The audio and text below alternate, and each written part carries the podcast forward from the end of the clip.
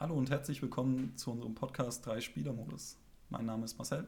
Ich bin Manuel. Ich bin Jan. Heute reden wir über mein absolutes Lieblingsspiel, The Last of Us, was es für PS3 und PS4 gibt und sehr voraussichtlich dann auch für die weiteren PlayStation-Generationen. Genau, ihr habt also ihr beide die Remastered auf der PS4 noch gespielt und auch auf PS3. Genau. ich habe halt nur die PS3-Fassung gespielt. Die DLCs haben wir auch, also den einen DLC haben wir auch alle gespielt. Genau. Ja. Ja. Also The Last of Us spielt so heutige Zeit, sage ich jetzt mal, ja. Ähm, und es geht darum, eine Epidemie bricht aus. Also es ist so eine typische Zombie-Apokalypse. Und ja, am Anfang, wir spielen ein Mädchen namens Sarah. Oder Sarah. Und ja, Genau.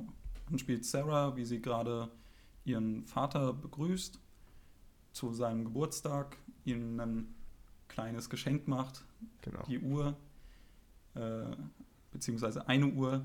Mhm. Und ähm, dann wacht sie mitten in der Nacht auf, es bricht Chaos aus und sein, äh, ihr Vater holt sie dann ab, also Joel nimmt sie dann mit, sie versuchen zu fliehen und dann kommt es zu einer der einer sehr emotionalen Szene meiner Meinung nach und nämlich, dass Sarah in seinen Armen stirbt.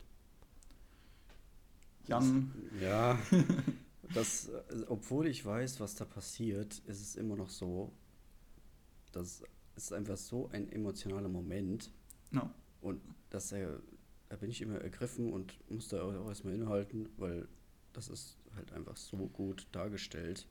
Ich finde auch sehr beeindruckend, wie halt in kürzester Zeit diese Personen aber sehr so menschlich rüberkommen, dass ein das, obwohl es so ein wirklich kurzer Zeitraum ist, es einen so packt. Ja, auch genau Ja. deswegen halt am Anfang, weil alles noch so, die Welt ist noch alles okay so. Und man hat so die kleine Sequenz so mit den Geburtstagen und so. Also die Sarah wird schon sehr gut so charakterisiert. Genau. Und so in so einem kurzen Zeitraum. Da gibt es diese eine wirklich schöne Postkarte. Äh, Ja, genau. You're not a dino. Und dann, wenn du es aufklappst, Ja. yet. Und das Ja, fand ich okay. Das ist so schön, weil das war die Postkarte, also es war die, die Karte, die sie Joel eigentlich schenken wollte Ja, und sie sozusagen vergessen hat. Das ist ganz, das ist auch nur optional. Man muss sie nicht aufheben, die, die findest du aber in ihrem Zimmer. So, das sind so ganz kleine Details, die ich ja. super schön finde. Also äh, können wir kurz reden, was da drin stand? Es ist halt, ich habe, ja, aber ich habe es jetzt gerade tatsächlich nicht mehr.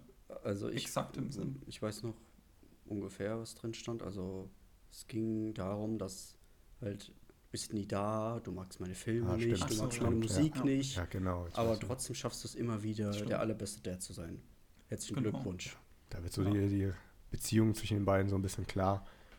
Es ist so der, der Vater, der so, sich Ja. alleine, alleine ums Kind kümmern muss. Ja, dadurch genau. ist halt immer so ein bisschen das Problem. Aber auch findet man ein Bild, wie sie zum Beispiel, sie spielt Fußball und hat einen Cup gewonnen und dann siehst du, wie sie sich trotzdem in den Armen hängen. Also es, man merkt schon so diese innige Beziehung trotz dessen. Ähm, und man muss einfach sagen, die Szene ist ja auch so ergreifend, weil sie wollten ja eigentlich nur in Sicherheit, weil sie, sie weil Sarah verletzt wurde. Und dann will die äh, Nationalgarde die erst erschießen. ist ja schon so die erste moralische Frage, so die so Genau. aufkommt, so, Mhm. weil es könnte ja sein, sie werden infiziert und man weiß es ja nicht genau. Und dann äh, haben die halt Soldaten halt die, die Bef den Befehl. Ja, und sie, Das- er fragt ja auch ja. nochmal, Sir, sie, er hat ein Kind bei sich. Und dann, dann merkt man schon so, Ja, Scheiße, was wird er gesagt haben? Über was reden die gerade? Und dann merkst du, okay, er, er muss sie scheinbar erschießen, hat den äh, Auftrag bekommen. Und dann tut äh, Joels Bruder ihn Tommy. retten, Tommy, genau, rettet dann zwar Joel, aber der Soldat hat trotzdem Sarah getroffen.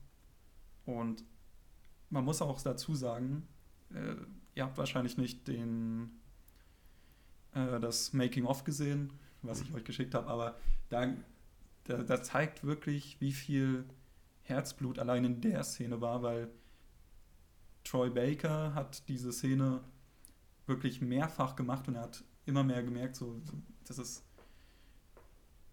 das ist eine heftige Szene und irgendwie haben die den ganzen Tag dran gedreht und dann musste er aber trotzdem noch mal ins Studio kommen, weil sozusagen Neil Druckmann hat das immer noch nicht gefallen. Hm. Und dann hat es sozusagen bei Troy Baker auch Klick gemacht, weil vorher hat er immer so gedacht, so, ich muss jetzt zeigen, was ich für ein toller Schauspieler bin. Und dann hat er es einfach mal so versucht, mehr direkt zu spielen.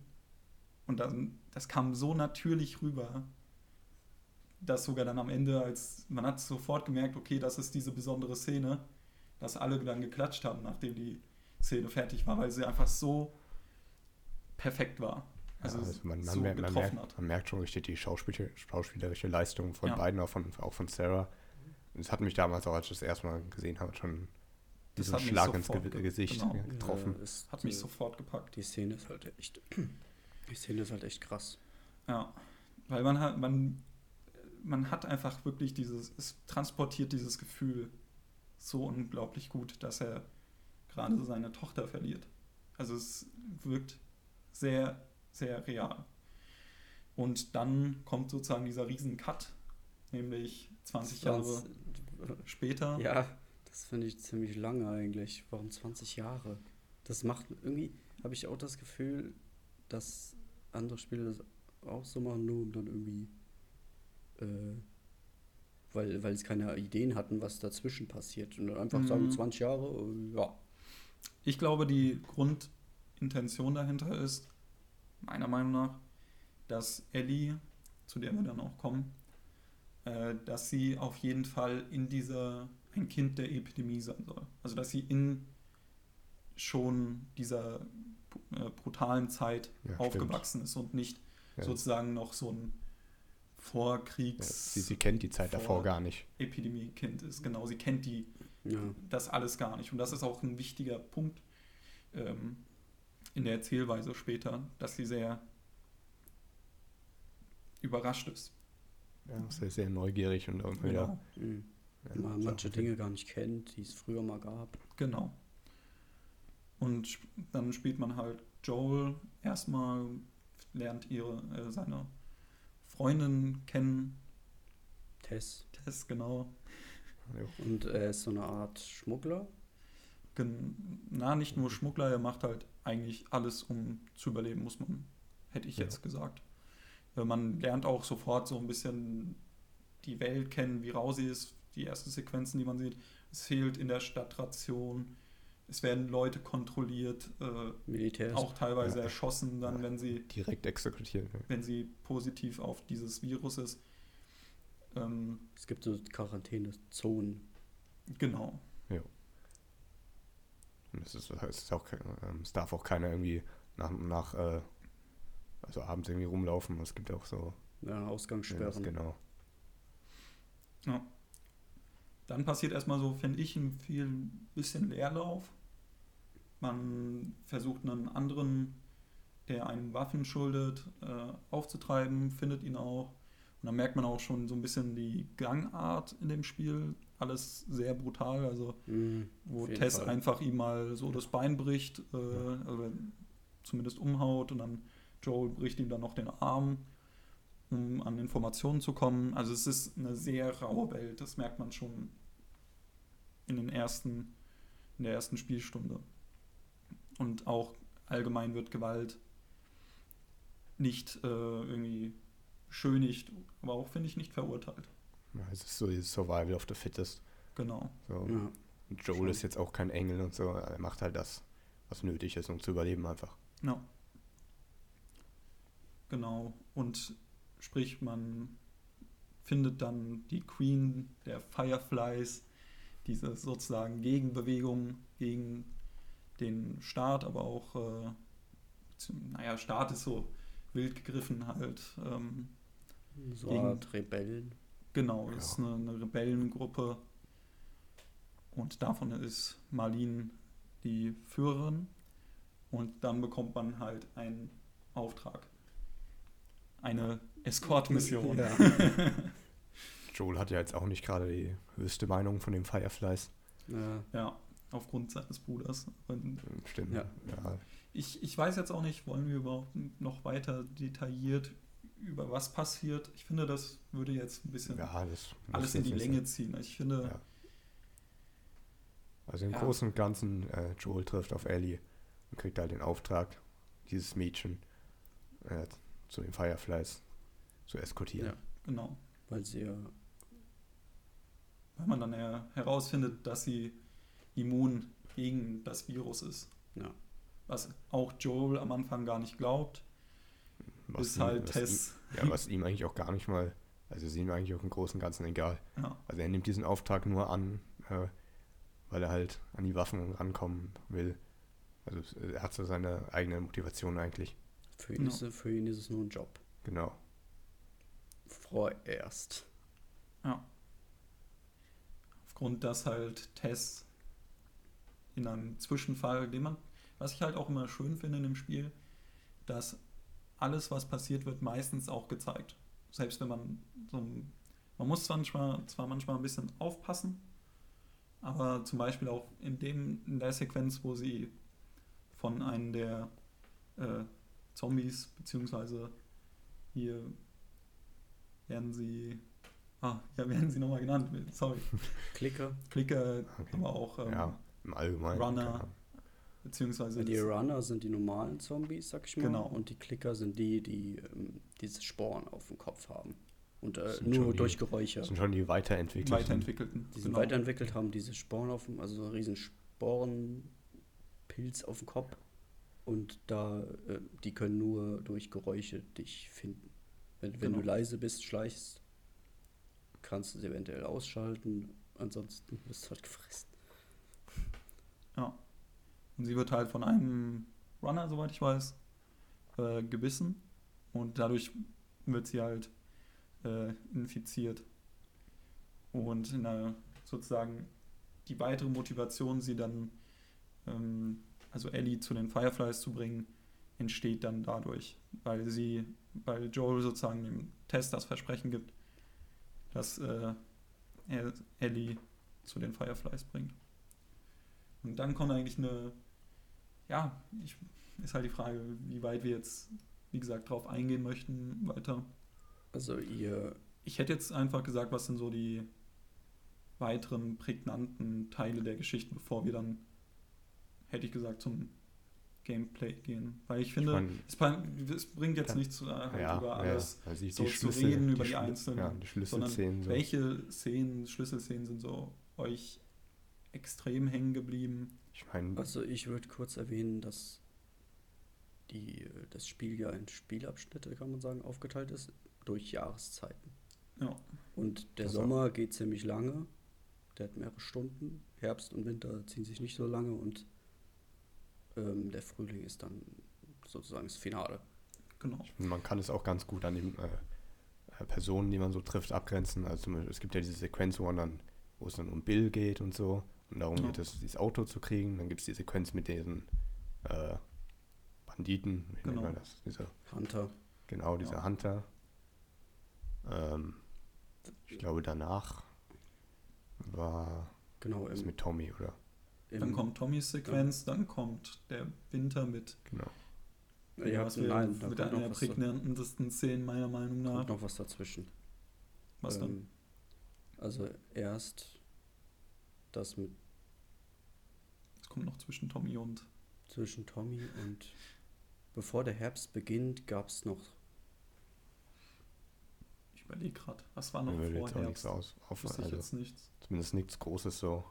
Achso, natürlich doch, doch, doch, die ähm, Henry und Sam. Genau, Henry. Oh Gott. Genau, Ja, Henry ja. Und das, Sam. das ist schon eine große Szene eigentlich. Und Ja, aber tatsächlich fand ich das, ich glaube, deswegen habe ich mich gerade nicht so dran erinnert, weil ich fand es eines der schwächeren. Es Also war auch einer der kürzeren Abschnitte eigentlich. Die waren nicht, gar, nicht, gar nicht mal so lang.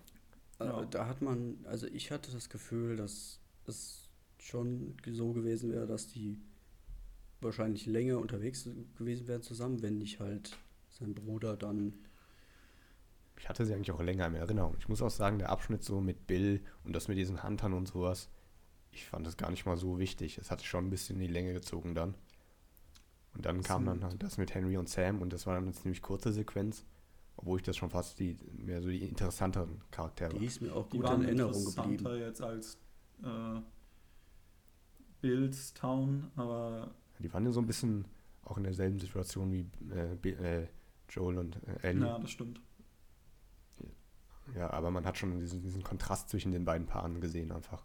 Also ich hatte es, ich hatte auch so, mm, also mein Gefühl war auch eher so, dass die Sequenz mit Bill halt einfach dazu da ist, um dir nur ein paar neue ähm, Sachen zu geben, Waffen, Ja, ein paar neue Mechaniken so. äh, Fallen und dass du ein bisschen craften kannst, damit du weißt, wie das geht und so was.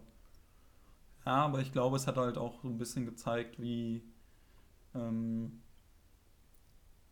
wie schwer es ist, äh, draußen alleine zu überleben. Also wenn man überlegt, was er ja alles gebaut hat, an Fallen, allem, und er halt niemanden vertraut hat wirklich.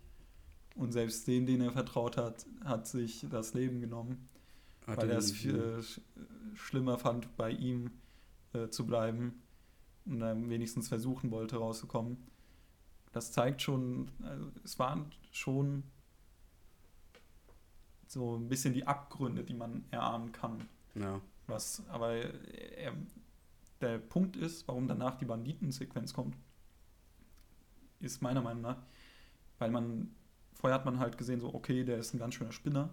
Dann sieht man, was dann doch für andere Gefahren sozusagen draußen dauern. Ja. So, deswegen hat ja Bill, hat es glaube ich auch an, angedeutet gehabt, Ja, ihm genau, machen die stimmt. nicht so viel Angst, die, äh, die ja, Infizierten, weil die, sind anderen. vorhersehbar. Aber was die Menschen machen, ja, Ja, also das sind die die, eigentlichen Gefahren auch so. ja, Ja. die, die Hunter sind halt wirklich krass drauf. Haben da auch ihren einen Truck da gehabt mit MG und haben es wahrscheinlich vom Militär. Und äh, da sieht man auch immer wieder diese Schriften. Ähm, Oder haben halt auch wahllos Leute umgebracht, um durchsuchen die dann, ach, der hat nichts dabei, ja, scheißegal. ja, haben So wir jetzt ungefähr. umgebracht, aber egal. Genau. Dass sozusagen wie, Skrupellos. Menschen sind Skrupellos. gar nicht halt. mal sind die größere Gefahr in dieser Welt. So wurde das zumindest von Tom, äh nicht Tom, Bill. Bill aufgefasst, genau. Und man, äh, man merkt ja auch schnell, es gibt diese zwei Gruppen, Fireflies und Hunter. Die haben sich beide scheinbar gegen diese Quarantänezone gewehrt.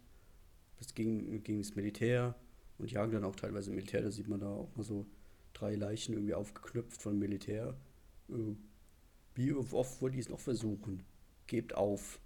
So, so Warnung halt, dass das Militär sich nicht mehr da reintrauen soll, weil die die eh alle umbringen. Ja, die haben halt alle so Fraktionen, die um eine gewisse Macht kämpfen. Ja, man merkt schon, die Welt. Welt. ist halt nicht so schwarz und weiß. Äh, kann auch nicht sagen, jetzt, das sind die Guten, das sind die Ja. Bösen und sowas. Auch Am Anfang, am Anfang wird ein bisschen so verklickert, ja, die Fireflies, das sind so ungefähr die Guten. Ja. Aber das merkt man dann doch, die sind alle nicht. Äh, gibt- den einen guten Verein gibt es einfach in dieser Welt nicht. Also Was aber ganz cool ist, meiner ist Meinung halt nur, ich denke mal, das denkt man halt nur im ersten Moment, weil sie halt nach einem Heilmittel suchen. Ja, Aber genau. mehr ist es halt auch nicht. Sind eigentlich fast genauso skrupellos wie die Hunter, nicht ganz so brutal vielleicht, aber man merkt es dann halt gegen Ende auch, was die, was die bereit sind zu opfern. So, ja, ich hätte jetzt, ge was waren denn wirklich die Momente, die euch hängen geblieben sind in der Geschichte? Bei Also mir- wirklich so Mhm. die Schlüsselmomente für euch, die hängen geblieben sind, wo ihr vielleicht am meisten emotional bewegt wart oder was euch dann so vielleicht Plot-Twist-mäßig sogar ähm, überrascht hatte. Also, ich würde da gerne anfangen. Ähm, bei mir war es auf jeden Fall der Anfang mit dem Verlust von Sarah. Das ist Mhm. mir. Obwohl, vor allem ist es halt immer wieder geil, wenn ein Spiel es halt schafft, wo du weißt, was passiert, das sich so mitzureißen. Das ist Ja. einfach. Das, das muss man erstmal schaffen. Und dann gab es halt noch Momente wie das erste Mal Abfeuern der Waffe von Ellie, wo, wo Joel gerade so retten kann. Weil äh, er verhindert auch die ganze Zeit, dass sie keine Waffe hat und will es nicht, weil sie scheinbar schützen will, damit sie niemanden umbringen will, aber es muss dann halt irgendwann doch sein. Das war für mich auch so ein Schlüsselmoment. Und na, das mit Sam und Henry fand ich jetzt auch irgendwie. Das ist mir auch hängen geblieben, weil. Ja, da hat man halt so die Hoffnung gehabt, die ziehen vielleicht länger mit zusammen rum und sind länger unterwegs, aber dann ist es halt nicht der Fall gewesen. Das fand ich jetzt persönlich nicht so. Also ich fand die, ich, ich mag die Henry und seinen Bruder Szene irgendwie nicht so.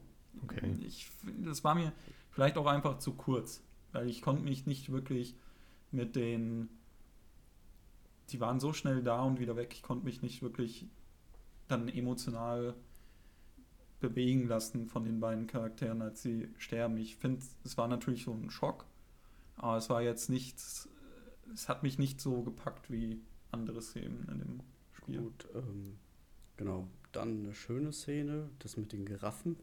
Das fand ich immer noch so toll, wenn du da hinkommst. Ellie da so, guck mal, guck mal, guck mal. Und dann steht man halt da und ich glaube, ich habe fünf Minuten da einfach gestanden und mir das angeguckt, weil es einfach mhm. so schön war. Und das, das schafft das Spiel halt auch super, diese Atmosphäre aufzubauen, einfach mit so ruhigen Dingen. Du hast auch öfter mal so Szenen, wo du einfach kurz innehältst, dir die Szenerie anguckst, einfach das einsaugst. Also war bei mir so, ich weiß nicht, wie es bei euch war. Es war auch eine bittere Szene irgendwie. Also so, weil wenn du dann dir die Tiere anguckst und wenn du dann weggehst, dann fragt ja Joel nochmal, ob sie sich nicht einfach anders überlegen wollen, umdrehen wollen und bei Tommy einfach leben wollen. Ja. Er hatte so, so eine gefühlte dunkle Vorahnung vielleicht. Gut, ja. Und Meinung. Ja. ja. Und das letzte, was ich noch erwähnen wollte, war halt das Ende, wo dann wirklich klar wird, Eddie wird bei dieser Operation am Ende auf jeden Fall sterben.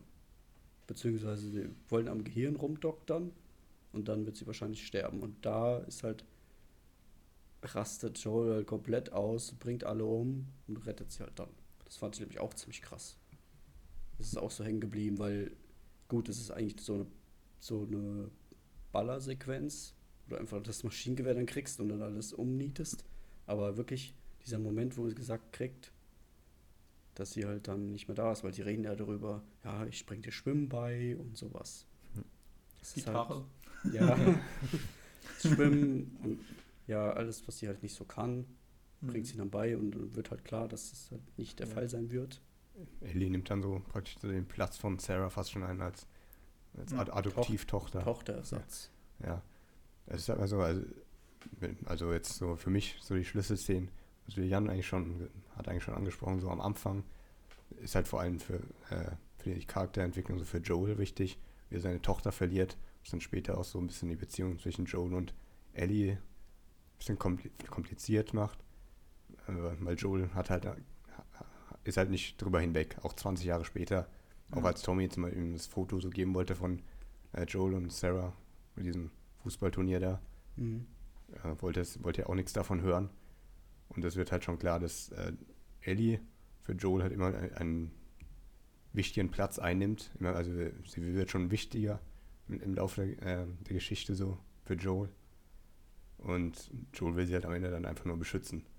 Und ja. ich fand auch für, bei Henry und Sam, ich fand den, den Punkt gerade wichtig für Ellie, auch für die Entwicklung für Ellie. Weil, weil es zum ersten Mal so, ist ja so, so einen Freund findet in dieser Welt. Sie war ja auch vorher auch schon, merkt man auch im DLC, sie war vorher eigentlich auch schon ziemlich alleine. Ja. Und, ja, und sie verliert diesen Freund auch ziemlich schnell. Und es macht auch, es ist auch schon so ein tra traumatisches Erlebnis für die Elle einfach. Es gibt, es gibt auch so einen Moment, wo sie eigentlich sagt, äh, ich will nicht, ich will nicht allein sein und irgendwann schaltet, irgendwann ist es dann das vorbei irgendwie und ich will, bin gerne allein. Kommt dann irgendwann.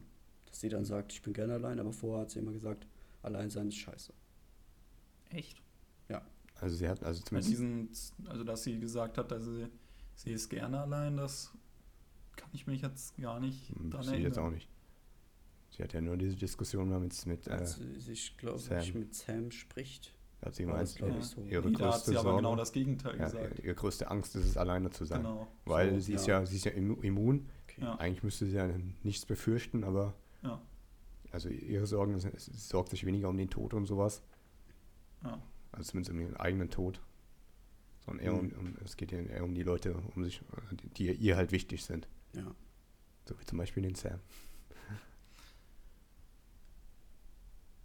Hast du, hast du damit jetzt alle Schlüsselszenen? Dann würde ich meine. Ja, also ansonsten wäre am nächsten, das nächste wäre halt so schon das Ende. Aber ich glaube, darüber können wir dann noch reden kurz.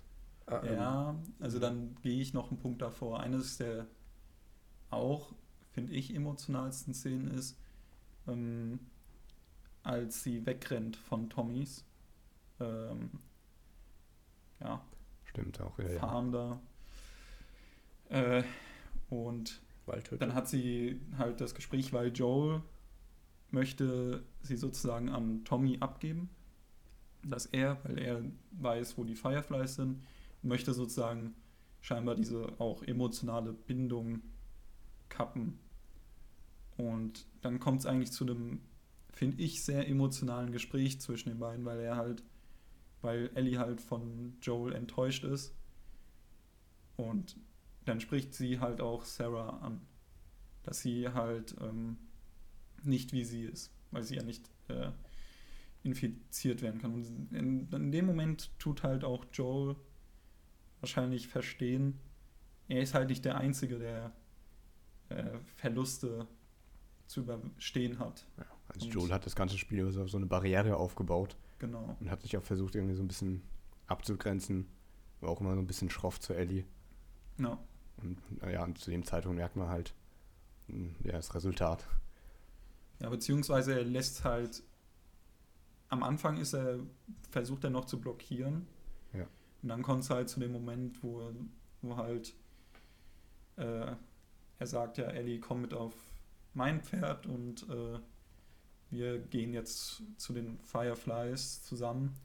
Und das ist halt der Moment, es ist so ein schöner Moment, weil sozusagen er dann das hinter sich lässt und äh, sozusagen sich öffnet gegenüber Ellie. Das ist dann so der Wendepunkt. Dass, er, dass er nicht mehr nur noch äh, sie versucht, nicht an sich ranzulassen, sondern Ja. Sich halt gegen ihr, öffnet. Das merkt man dann auch sofort in der nächsten Sequenz im Herbst, weil dann reden die au- auch viel offener miteinander auf einmal. Also sie sprechen über Themen, zum Beispiel über Football. Er erklärt ja ihr, wie, wie wird Football gespielt und so Sachen. Und das hat er ja vorher gar nicht gemacht. Also er hat ja vorher gar nicht mit ihr gesprochen. Also außer jetzt so befehlerisch, was sie zu tun hat. Ja, und deswegen war das äh, eine sehr schöne Schlüsselszene, finde ich. Die ist auch sehr gut gemacht, weil ja, das schon sehr emotional ist, wie die beiden miteinander reden. Man merkt auch, Joe sagt ja auch, dass sie womöglich jetzt eine Grenze überschreitet. Aber dass sie sich da ausgesprochen haben, es wirkte sehr natürlich, finde ich. Also nicht so, ja, jetzt öffnet er sich jetzt ihr gegenüber. Punkt. Sondern es wurde, war schon ein hitziges Wortgefecht. Mhm. Mir ist jetzt doch noch mal was eingefallen, was äh, doch irgendwie im Gedächtnis geblieben ist. Also eigentlich, das, das, was, es das, was das Spiel halt gut schafft, ist eigentlich so gut wie alles bleibt, blieb bei mir wirklich im Gedächtnis. Also da gab es einiges, aber das, was ich jetzt noch erwähnen wollte, war halt im Winter, wo äh, also Joel wurde halt stark verletzt. Sie kümmert sich um ihn, braucht halt Medikamente und geht auf die Jagd.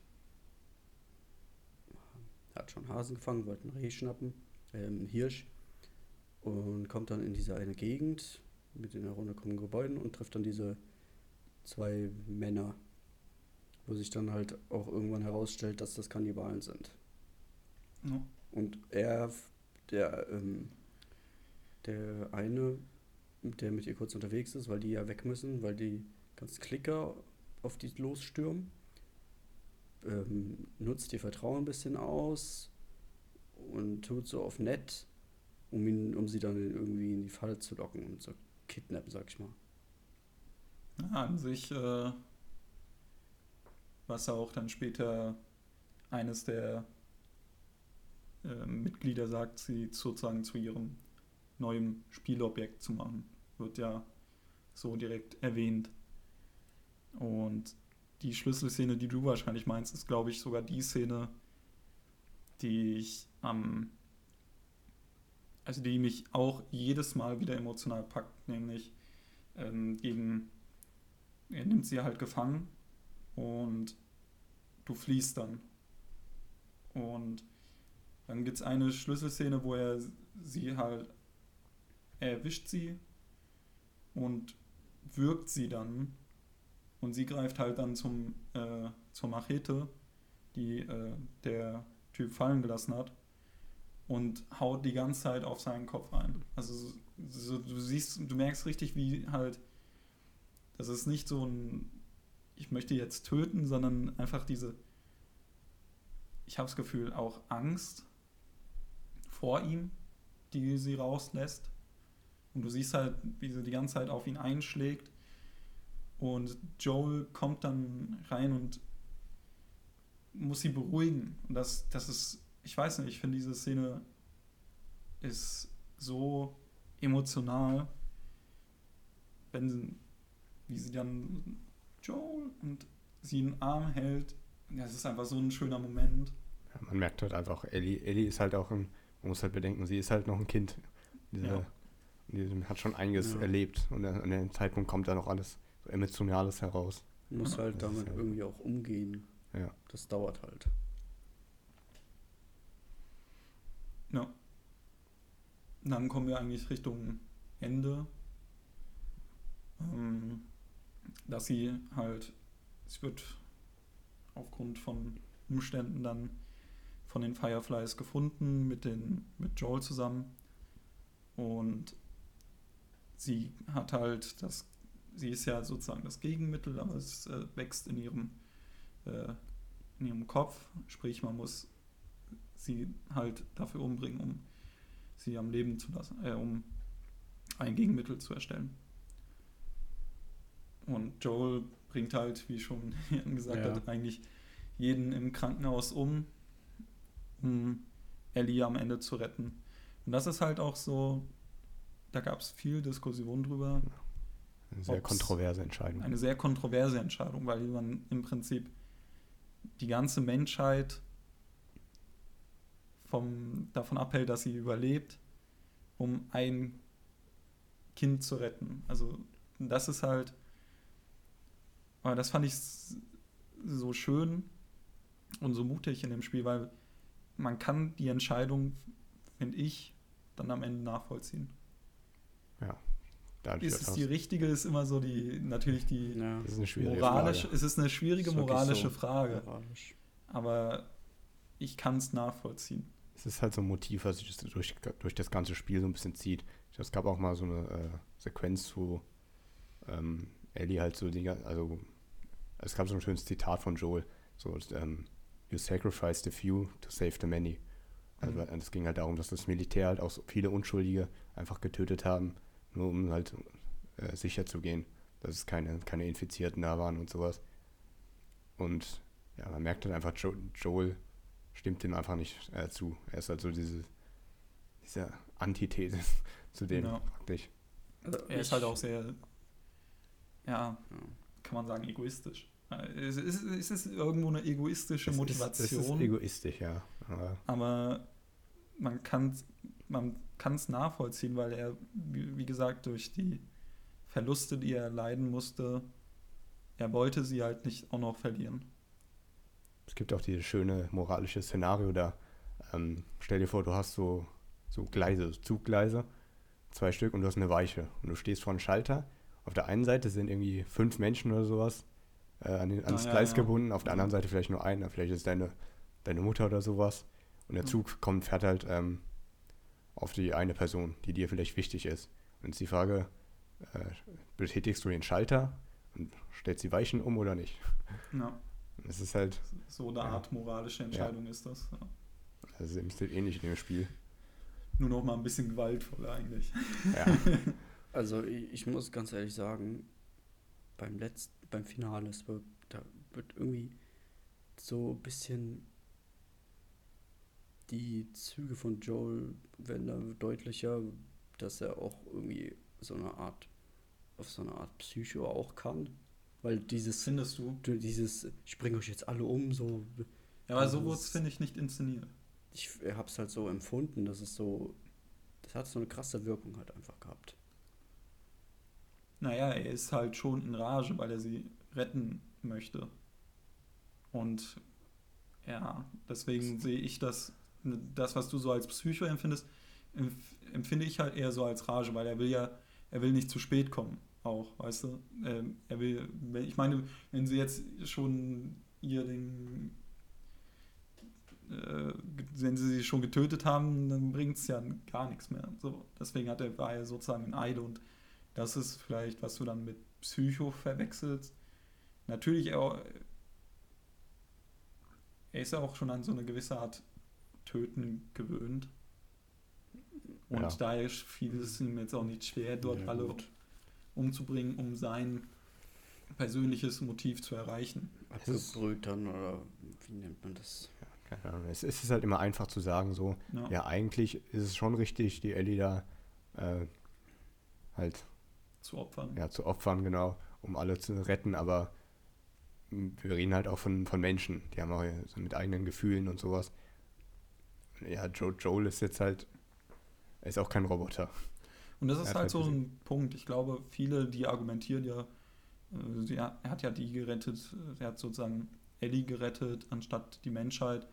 Die haben halt wahrscheinlich das Spiel nicht gespielt. Also, oder sie sind halt wirklich sehr kalt, weil ich persönlich finde, ich glaube, das Ziel gerade von The Last of Us war, dass man darüber nachdenkt, wie wichtig doch auch persönliche Beziehungen sein können, selbst bei solchen schweren Entscheidungen. Ich finde, das hat, äh, haben sie in dem Spiel sehr gut gemacht.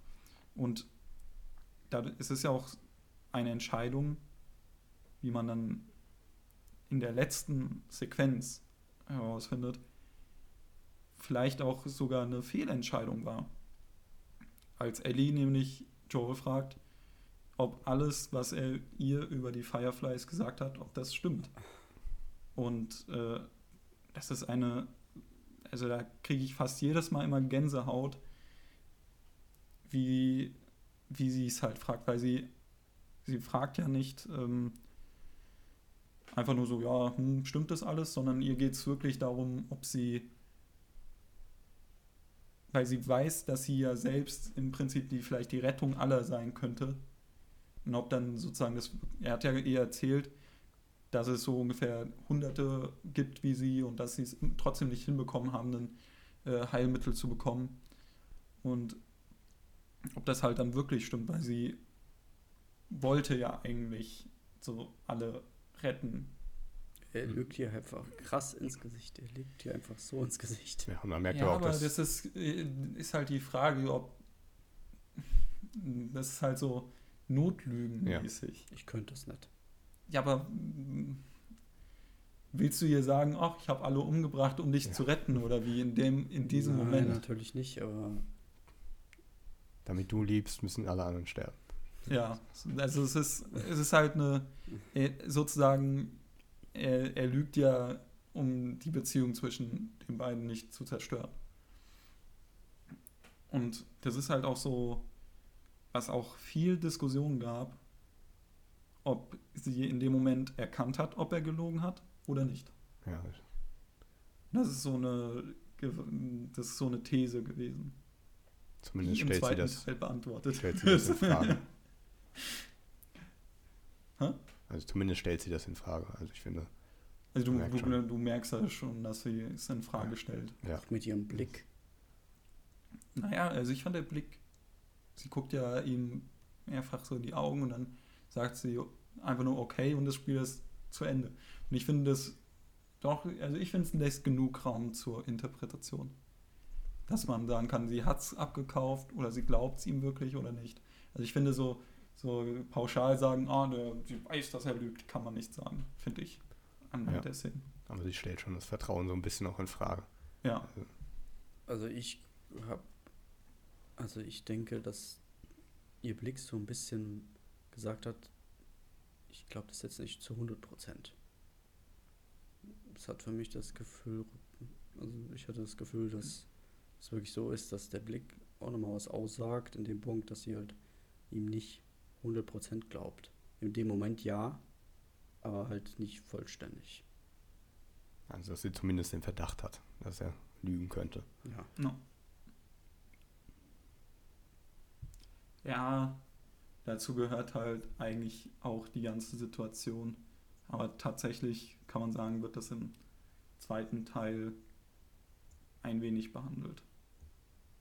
Über den wir auch nicht reden. Zumindest nicht spoilern. Zumindest nicht. Also, achso, soll, soll ich weiterreden? nee, ähm, ja gut, damit haben wir eigentlich das Story-Technische abgeschlossen. Wie, oder beziehungsweise Weil können wir noch noch mal ein DLC? Gesamtfazit. Ja, aber erstmal über das Hauptspiel, hätte ich jetzt. Okay. Ja, ich meine nur, wenn wir gerade schon von so Story und Charakteren und sowas reden. Und ich denke, dann wollen wir ein bisschen mehr ins Gameplay auch. Ja gut, Left Behind. Dann darfst du. Darf ich, okay. ja, Also Left Behind ist halt so, ein- so, ein- so ein Story, spielt halt so, ähm, so kurz Winter. nach dem, ja, im Winter, kurz nachdem Joel halt schwer verletzt wurde. Man spielt Ellie, wie sie halt äh, in dieser Mall halt versucht, äh, Medizin und so und so, Verband. Ja, Verband und Ja. Nähzeug zu finden. genau. Mhm. Und man kann auch immer wieder so Flashbacks zu der Zeit, bevor das überhaupt alles angefangen hat, äh, wo sie einen alten Freund trifft. Riley. Riley, Riley, genau. Und Riley äh, hat sich halt den Fireflies angeschlossen und sie macht halt so einen Überraschungsbesuch und bring, äh, bringt sie nachts halt zu so einer Mall. Also Genau. gibt halt so, so Parallelen fast schon. So, also zwischen den Zeitsprüngen. Genau. Ich finde ich find den DLC oder Add-on, was sagt man jetzt eigentlich? War ein DLC, soweit ich weiß. Ja, Gut, also DLC, Add-on ist schon fast, fast schon ausgestorben, das Wort eigentlich. Ja. Add-on ist wahrscheinlich auch viel, viel größer. Nee, Ich glaube, das war sein. früher einfach der Begriff für Ja. DLC. Das hat sich irgendwann einfach durchgesetzt. Ja, früher waren DLCs die Add-ons mit mehreren Stunden so. äh, Ja, egal, aber- also ich fand den DLC wirklich sehr schön. Es gab so viele Momente, wo man einfach sich das angeschaut hat, dann hat jeder rumgealbert und halt irgendeinen Scheißdreck gemacht, der einfach super witzig war. Die, die beste Szene, die mir halt in Erinnerung geblieben ist, halt diese, dieser Videospielautomat. Also ich muss sagen, mich hatte der DLC so bewegt, ich war wirklich ein, zwei Tage danach komplett unansprechbar. Okay. Also das hatte mich so emotional bewegt. Weil gerade das Ende, finde ich,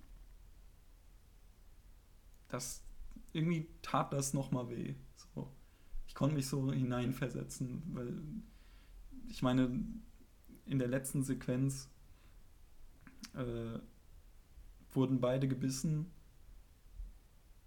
und sie wartet, ich meine in Kombination mit, sie wartet ja ungefähr immer noch darauf, sagt sie im Hauptspiel, dass sie Ja. sich verwandelt. Und beziehungsweise sagt sie es in der letzten, sogar in der letzten Sequenz, kurz okay. bevor sie ihn nämlich fragt, ob alles stimmt. Ach ja, ja, stimmt, stimmt. Ähm, und ich, ich weiß nicht, dann fand ich, der, der, der Schmerz, den habe hab ich irgendwie so schon gefühlt, dass sie da ihre Freundin verliert.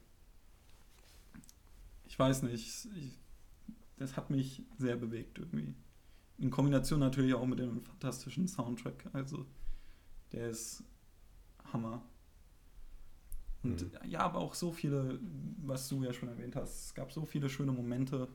Ich fand, einer der sch- richtig schönen Momente war, als sie auf diesem Karussell sind mit den Pferden. Hm, ja. Das war schön. Dann noch mit dem Witzebuch. Also es gab eigentlich nur schöne Momente, fand ich, bis zum Ende. Es gab Ja, viel so, die das war so Fotos. locker, dieses, dieses Kindliche. Ja, fast schon was Nostalgisches. Weißt du, Ja, wie so wie, selber wie man selbst als Ja. Kind war. So dieses, einfach herumalbern. genau. Und das, das hatte ein Stück Normal- Normalität in dieser Zeit. Ja. Wohl, wohl draußen Zombies rumlaufen und alles, gab es halt diesen Moment und der wirkt halt einfach so, die sind wieder Kind, die sind ganz normal Kinder, spielen, haben Ja. Spaß. Was vor allem für die Ellie halt interessant ist, weil sie hat das ja noch nie so erlebt. Und das, das ihr war erster richtiger genau. Moment. sie erlebt zum ersten Mal Sachen, die man so aus dem Alltag eigentlich kennt. No. Also wir zumindest. Und äh, am witzigsten fand ich das mit den Halloween-Masken, Das ist auch eine coole Ja. Szene. Es gibt so viele coole Szenen. wo man dann selber rawen muss. So, du drückst das ganze Dreieck, Dreieck, so gut Genau. einfach. So gut. Ja, oder gegen wer zuerst alle Scheiben vom Auto einwirft und so Sachen. Also, oder das Wasserpistolen-Duell. Oder auch gut in, in dem Fotobooth da. Oh, wo die das fand ich super. Das war, Vor allem war wirklich der Witz damals bei der PS3, du konntest das wirklich auf Facebook teilen. Ja, okay. das geht Das immer ging noch. früher nämlich. Das also du geht halt hattest, immer du, noch. geht immer noch? Ja, du hast dann immer noch. Ich habe halt kein Facebook mehr. ja, Ich Aber hab's, nie, ich hab's nie gehabt, also. Aber das fand ich so cool, weil ja auf der PS3, da hat man ja nicht standardmäßig Facebook-Integration gehabt und alles. Und dort konntest du dann die Bilder posten. Das fand ich einfach so schön. Und gut, bei der PS4 war dann Facebook, konnte man sich automatisch verlinken und so. Aber bei der PS3 war das halt so auf einmal so, what the fuck? Ich muss jetzt, ich kann jetzt meinen äh, Facebook-Account da angeben und kann das hochladen, das Bild. also selbst, selbst ohne das fand ich das interessant.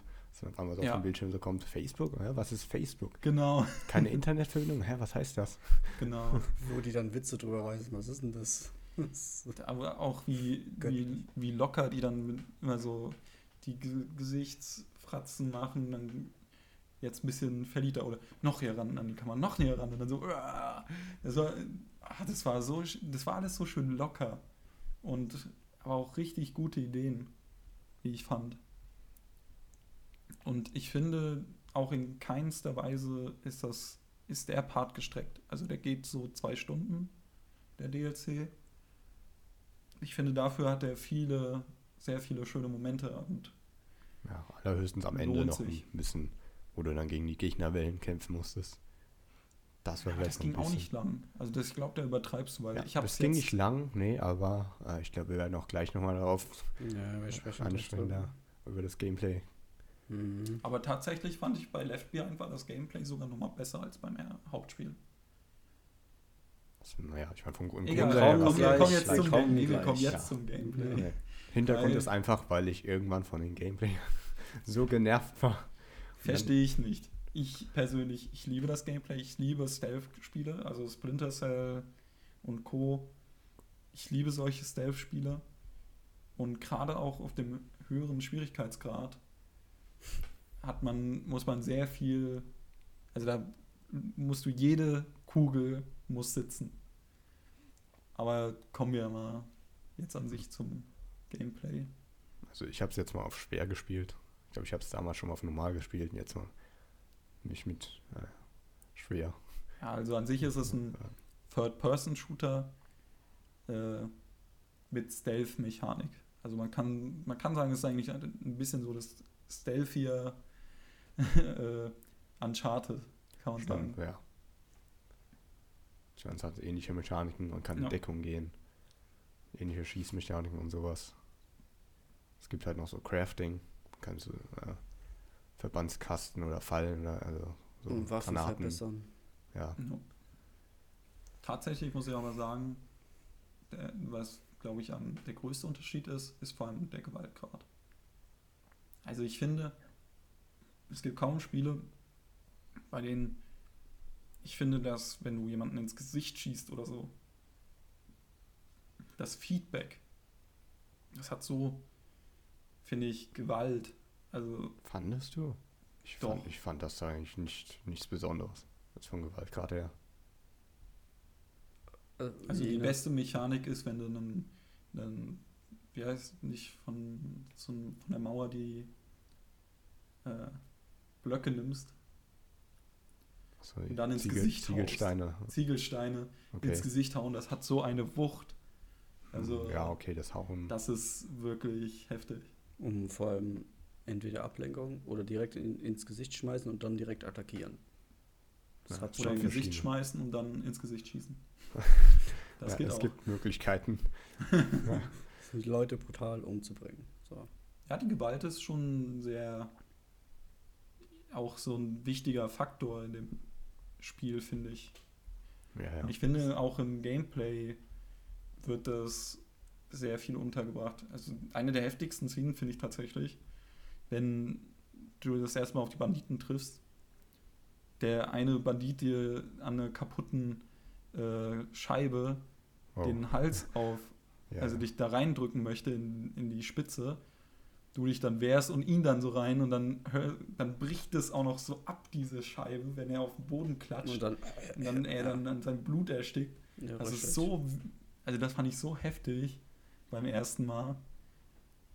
Und ich persönlich, ich liebe ja das, das Gameplay. Also ich finde die Kombination aus Stealth, aus, du musst wirklich aufpassen, dass jeder Schuss zählt, gerade im höheren Schwierigkeitsgrad, also Grounded Mode, ist übelst brutal. Da wird jeder Fehler ist eigentlich wird direkt bestraft. Es wird ja schon im, im normalen Ein Schwierigkeitsgrad. normal doch nicht, laber doch nicht. Du kriegst da schon. 20 Millionen Schuss immer hinterher. Wenn Also du, da ver wenn du fünfmal da verkackst, schießen. wenn du da verkackst, hast du auch reingeschissen. Nein, Doch. nein. Du Ich bin schon so- mehrfach, Normal ist so ich bin einfach. schon mehrfach verreckt, weil einfach, durch auf normal. weil einfach die Materialien nicht mehr vorhanden waren. Du hast aber so viele ich Möglichkeiten. Immer alles. Also ich fand auf normal habe ich immer hatte ich immer die Messer zu viel. Ich, ich hatte so viele Ressourcen, ich konnte nicht mal alles bauen. Okay, also, Also- auf, auf schwer hatte ich das Gefühl, mit den Messern wird es manchmal knapp, aber ansonsten hast du auch genug Möglichkeiten. Ja gut, das mit Ja, den und Messern und Gegner zu Nahkampfwaffen kann ich nachvollziehen. Die hat man Alles. masse. Aber bei Munition und sowas Doch, ist auch. teilweise, teilweise mal so gewesen, dass ich nichts mehr hatte, Ich glaube, bei den weil ich Messern, nicht getroffen habe. bei den Messern war bei mir eher das Weil Problem. du nicht getroffen hast. Ja. Das ist der Punkt. Man Da muss, haben wir man doch muss halt trotzdem, man muss Aber halt, man muss trotzdem zielen und treffen. Deswegen Grounded Mode Also ist, glaube ich, gar nichts für dich. Da muss jeder Schuss sitzen. also bei menschlichen Gegnern war da gar kein Problem. Aber bei den scheiß Zombies, die einfach rennen wie bekloppt, da kannst du teilweise nicht auf den Kopf sehen so schnell und dann gehst du halt öfter mal drauf. Und Ja, wenn dann die auf noch kommen, wenn dann noch die Bloader kommen, die mit ihren äh, ähm, mit ihren Geschossener schmeißen von ihrem Körper, keine Ahnung. Das gut, wird dann aber- richtig ekelhaft, weil die, wenn die einen erwischen, bist du instant tot. Aber so viel Bloader gibt es doch in dem. Ja, Ich hatte mal sein. zwei, die mich die ganze Zeit verfolgt haben. Da musste ich die ganze Zeit mit dem Flammenwerfer draufhalten, damit ich überhaupt eine Chance hatte. Okay, Aber das ist dann schon heftiger, weil also- wenn die dich einmal schnappen, Normal, Dude. also wenn, wenn die du, dich einmal schnappen, bist du halt tot. Und bei Also Klickern wenn- ist dasselbe. ja, wenn du mit den Run dann Probleme hast, dann solltest du vielleicht versuchen, ein bisschen stealthier zu sein. Ich meine, bei mir war eher das Problem, wenn ich mit den Messern, dass ich halt immer die Türen aufmachen wollte. Die, und dann Ja, das stimmt dadurch Da kaputt. ist halt da hatte ich da nie genug. Da ist so viel Ressourcen drin, da sind noch viel Ressourcen drin. Aber ich hatte irgendwie. Ich habe es ja auf dem höchsten Schwierigkeitsgrad mehrfach durchgespielt. Ja, einmal auf der PS3 und einmal auf der PS4. Hör mal auf, ey. Mit, mit jeweils New Game Plus. Und also ich fand das, das war, das war wirklich ein heftiges Erlebnis. Weil da darf wirklich jeder Schuss, du betest um jede Kugel, und jeder Treffer muss sitzen, weil ansonsten bist du tot. Dann kannst Also du das gleich den wirklich- Checkpoint neu laden, jedes Mal. Einmal daneben Ja, schießen. sozusagen. okay. Wie oft musstest du das machen?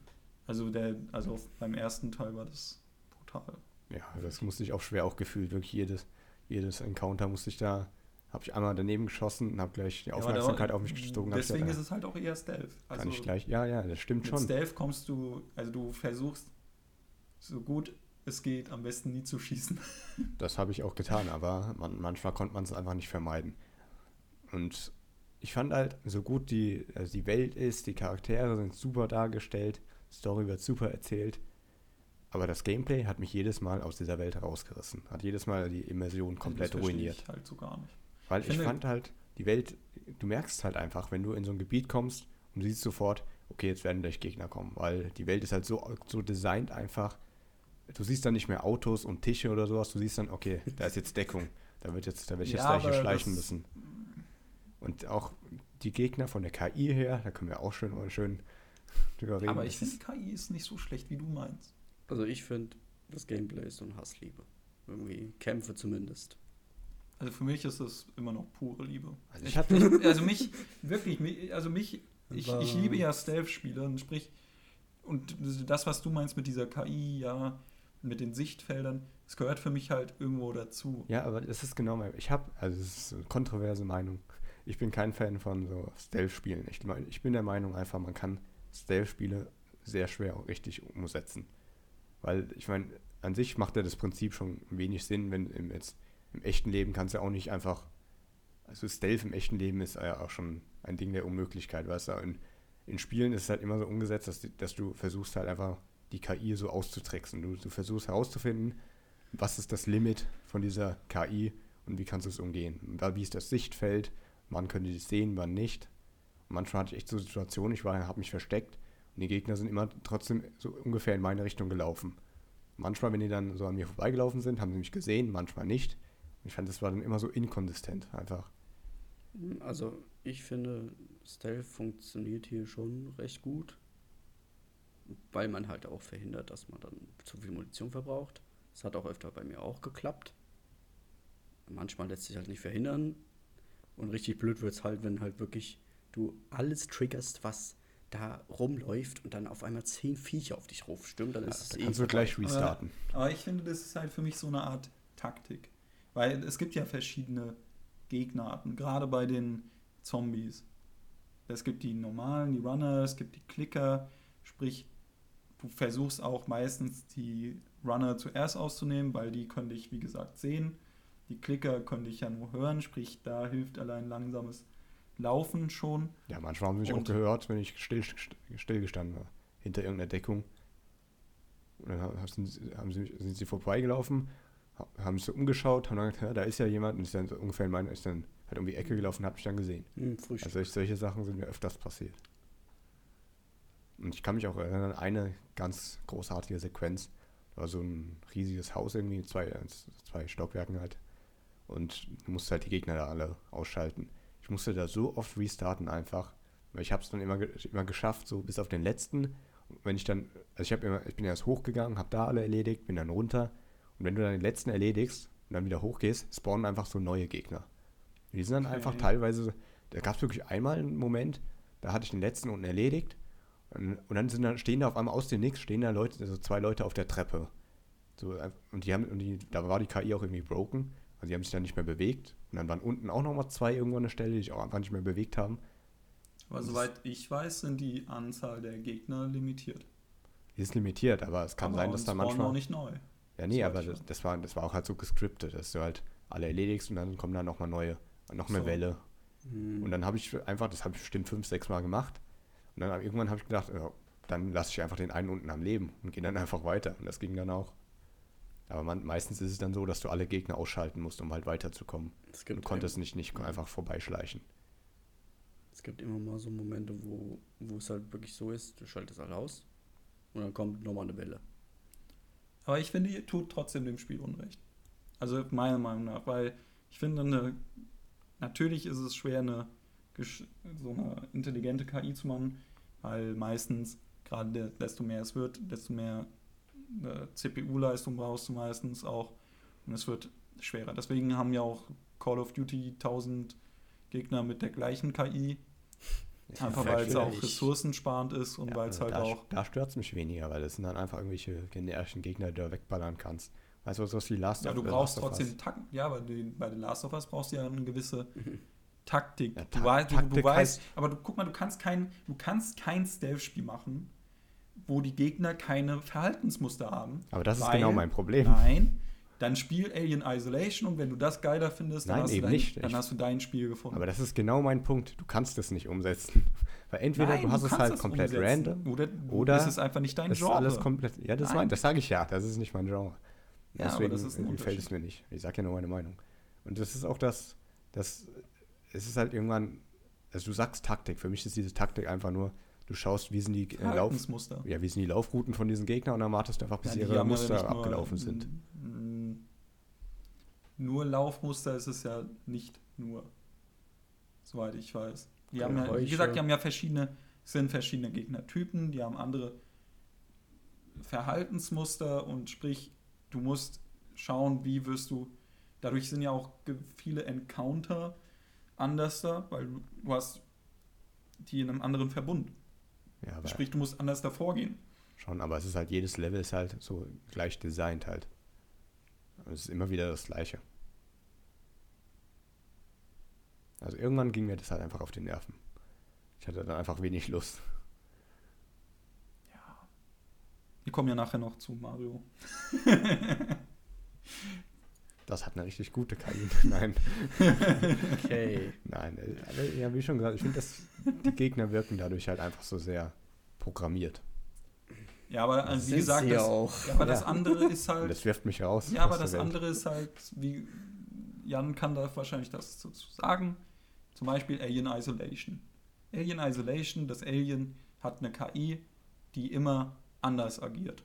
So, Oh sprich, ja, ja. in, in, beim ersten Mal kann es sein, dass sie dich, äh, wenn du dich versteckst und die Luft anhältst, dass sie dich nicht sieht.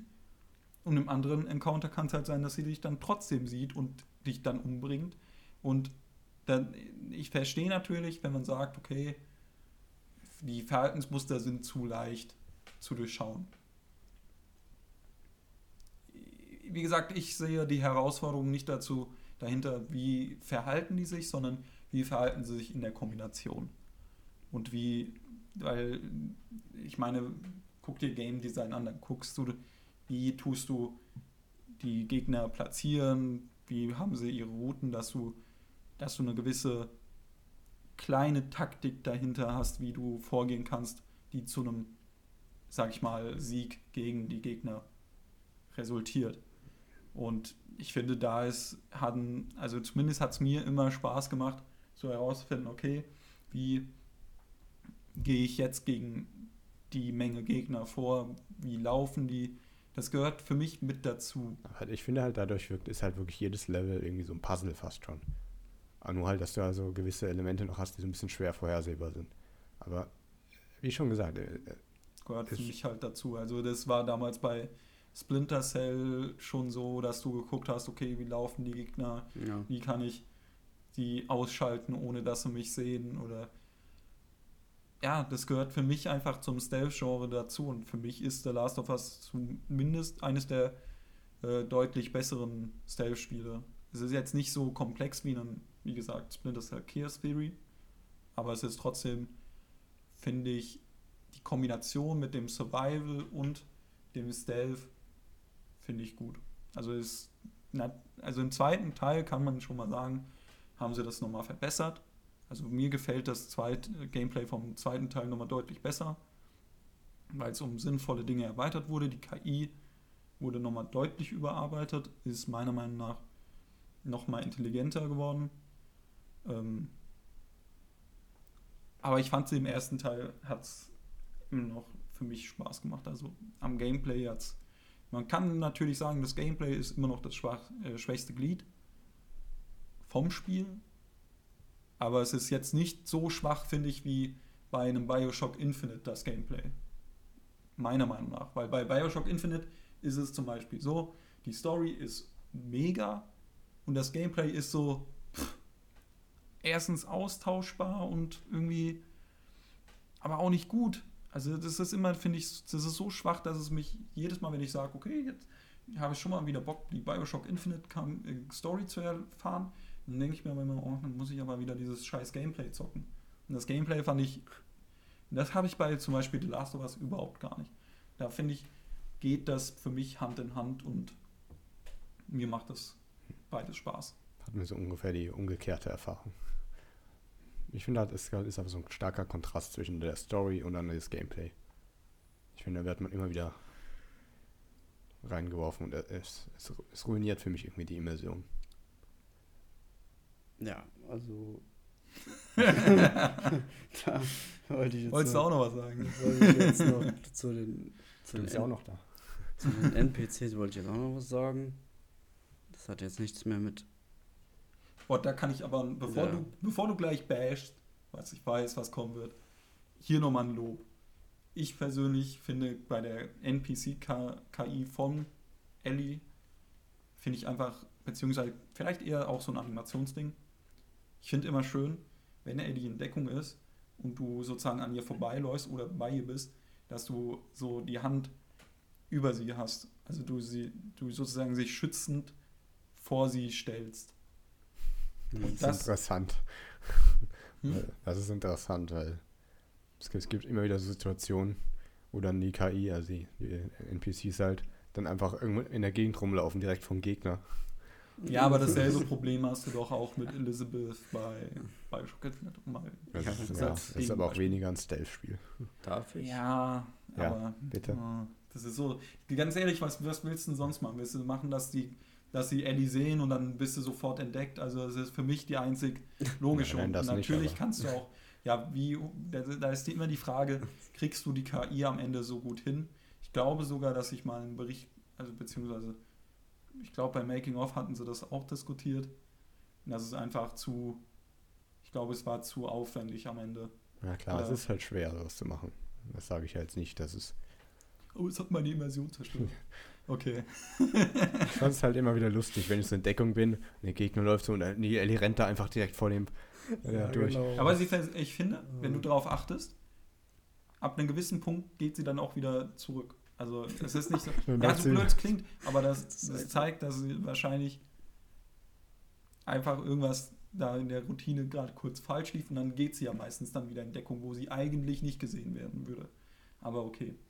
Ja, Ähm, gut. Okay, bitte ja. Also, für, ich hab, mir sind halt ein paar Dinge aufgefallen, dass zum Beispiel halt die NPCs entweder im Weg stehen oder du nicht vorbeikommst. ist Das hatte ich auch ist öfters. Ziemlich, äh, oft, so ziemlich oft passiert. Musste die dann praktisch wegschieben, damit du überhaupt da wieder rauskommst aus der Ecke. Oder aus irgendwelchen Türrahmen. Und ja, genau, dieses Verhalten war, fand ich manchmal auch ein bisschen dämlich, dass die einfach da, ich mach da einen auf Stealth und die rennen da durch die Gegend, ballern auf die, treffen nicht mal. Das war Äh, nämlich auch voll. aber Sie ballern eigentlich nur, wenn du schon raus bist aus dem Das fand ich ja. auch so depp, wenn man, man hat einen fucking NPC dabei und der trifft nicht mal. Also er schießt Hä? die ganze Zeit daneben. Also das habe ich gar nicht. Die Das hatte ich trifft jetzt auch auf- nicht. Auf jeden Fall trifft sie mal. Das ist Also genauso gut kann sie, dich auch, kann sie dir auch manchmal den Arsch retten. Ja, das hatte ich öfters, Also- dass die Leute, dass ich die einfach mal äh, so ballern lassen habe. Zum Beispiel, du wirst gerade äh, im Griff oder so und dann schießen die dich auch gerne mal aus dem Griff raus. Also das Okay. kann auch passieren. Natürlich kann es genauso gut passieren, dass Eddie angegriffen wird und sie dann gerettet werden muss, aber dann ist das meistens sogar, ey, ich krieg einen Free Kill vom Gegner, weil stimmt. sie dann irgendwie im Griff ist und dann kann ich einmal von hinten irgendwie draufhauen oder von der Seite. Das ist also abgelenkt. Ja, sind Also abgelenkt. Ich äh, habe immer meistens die Situation gehabt, dass ich die Leute retten musste und nicht andersrum. Und äh, wenn es dann mal passiert ist, dass ich im Griff war, Ja, normal gespielt. dann gab es. es gibt auch Bugs, die dazu beitragen, aber ja. Und Also ich finde, das Spiel ist so gut wie es geht bugfrei. Also die Bugs sind. ich habe ein paar gesehen. Ah, Das war schon ein aber die bisschen Frage buggy. sind, Nur weil du Fanboy Weil- bist, das nicht zu sehen nicht, ist dann sorry, aber es kommt immer darauf an, wie gravierend sind die. Ja, nicht Ich habe hab mal einen Bug gesehen, oh mein Gott, ich habe, mein Joel hat ihr, mir eher ins Gesicht gegriffen als an die Seite. Ja, toll. Aber es ist ein, Hm, Also das ich kann halt, ich weiß nicht, das finde ich jetzt nicht so, dass es ein Breaking Bug für mich ist oder ich dann durch sage, oh mein Gott, also das bei, gibt fünf bei, Punkte mir, Abzug. bei mir ging es schon so weit, dass ich da manchmal Sachen restarten musste. okay. Hatte ich bis, also ich weiß nicht, ich habe es zigmal durchgespielt. Und so Bugs hatte ich bisher Also, vielleicht. ich, finde ich find immer, ist es irgendwie so, wenn es Remaster sind, es schleichen sich immer irgendwelche kleinen Fehler ein, die es vielleicht vorher nicht gab. Das habe ich auch öfter beobachtet bei anderen Games. Und hier ist es auch nicht anders. Aber ist halt auch nicht Game-Breaking und so weiter. Man kann die Sto- Story durchspielen, alles. Da passiert soweit nichts. Aber ja, wenn, wenn, du halt nur, wenn du einen Checkpoint halt neu laden musst, weil entweder nicht gerettet wurdest oder zu dumm warst, dann ist halt so.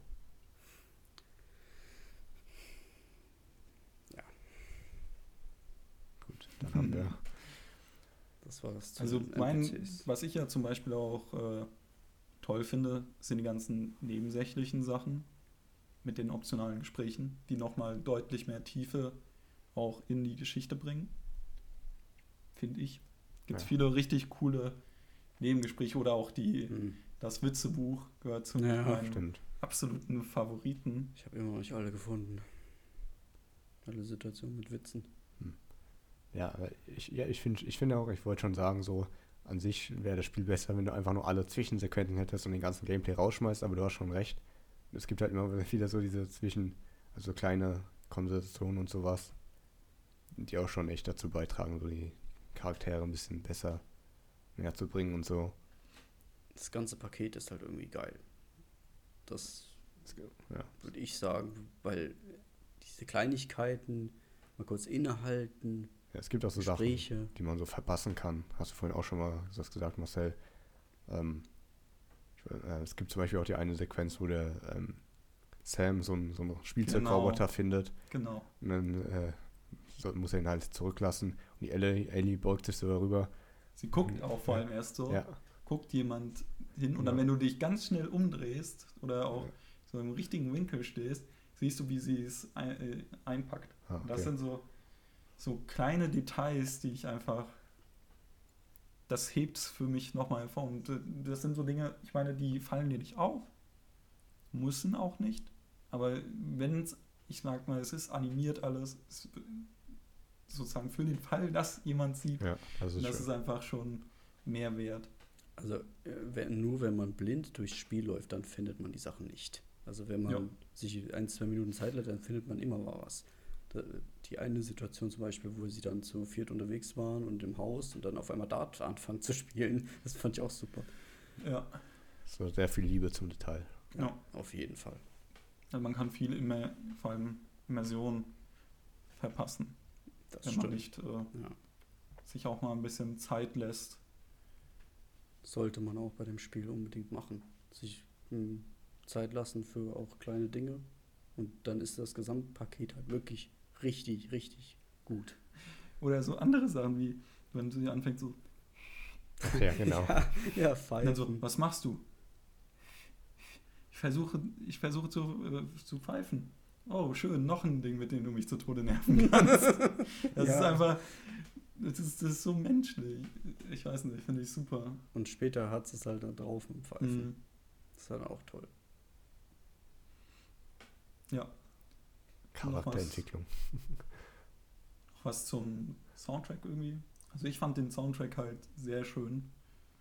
Äh, sehr Stimmig. äh, stimmig, ja, und vor allem, ja, dafür muss man wahrscheinlich auch wieder Er baut Äh. damit die, Atmos die eigentliche Atmosphäre auf. Oder die, diese, diese Spannung, die, die wird damit einfach nach oben getrieben und ist halt so essentiell fürs Spiel auch irgendwo. Ja. Weil es. Vor allem ähm, viele Schlüsselszenen sind dann, dann kommt die Musik noch und finde ich, hebt das dann nochmal. Weil es hat so eine gewisse Tragik immer in den, ich meine, Wie ein ich Drama. meine, der Komponist, der das gemacht hat, der hat auch zum Beispiel äh, Gitarren verwendet, die dann zum Beispiel nicht hundertprozentig gestimmt waren. Einfach, um halt auch so ein bisschen dieses Feeling rüberzubringen. So nach einer Postapokalypse. Du hast keine perfekt saubere, cleane Gitarre, sondern Ja, hast so ein bisschen so eine abgenutzte Gitarre und die Klänge bringt es dann eigentlich ziemlich gut rüber. Und wie gesagt, viele Schlüsselszenen haben gerade zum Beispiel die Endsequenz hat, eine, hat ein wunderschönes Lied meiner Meinung nach. Dass ich mir auch den Soundtrack geholt habe, tatsächlich. Ich, es ist jetzt nicht so, dass ich irgendwie den jeden Tag hören könnte, aber das ist für mich so ein, so ein wirklich schönes, äh, ja, so eine schöne Stimmung, die, das, die der Soundtrack aufbaut. Ich besitze ja beide Soundtracks, also vom ersten Teil und vom neuen.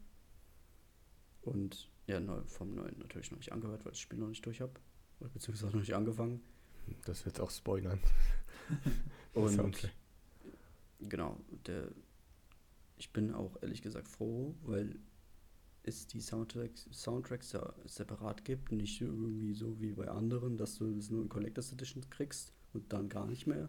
Das ist Was aber auch ein Fluch ist, finde ich. Ja, Was auch ein Fluch ja. ist. mich wundert es auch, dass der nicht, hätten ja auch einfach mit reinpacken können. Ja, das ist so der Punkt, weil dann so ungefähr, ja, dann kann, wenn du wirklich so ein krasser Fan bist wie ich, Ja, wenn du schon, wenn du schon so Dann 200 kannst du dir plus noch- Euro. dann kannst du dir noch, äh, genau, dann kannst du dir noch die, den Soundtrack dazu kaufen oder das Artbook gibt es dann auch nochmal separat zu kaufen. Aber ohne jetzt zu viel rauszunehmen, finde ich, ist der Soundtrack vom zweiten Teil nicht mehr ganz so gut. Finde ich persönlich. Also er hat nicht mehr so rausgestochen wie im ersten Teil für mich beim Spielen. Okay.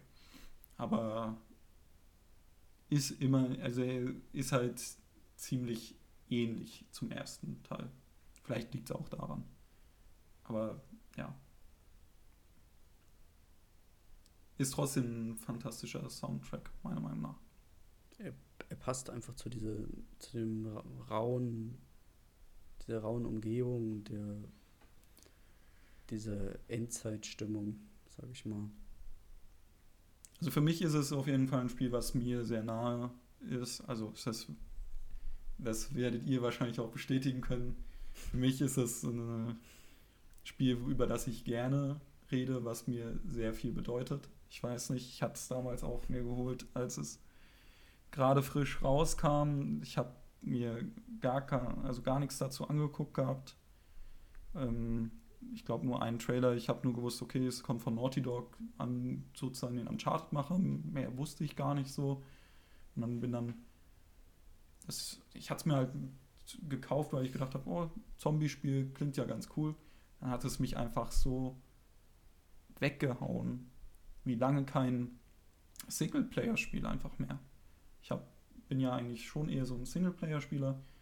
Aber es gab dann viele Jahre, wo, ja, ganz netter Singleplayer, aber so wirklich, was mich so emotional berührt hat, hat da seit langem kein Spiel mehr.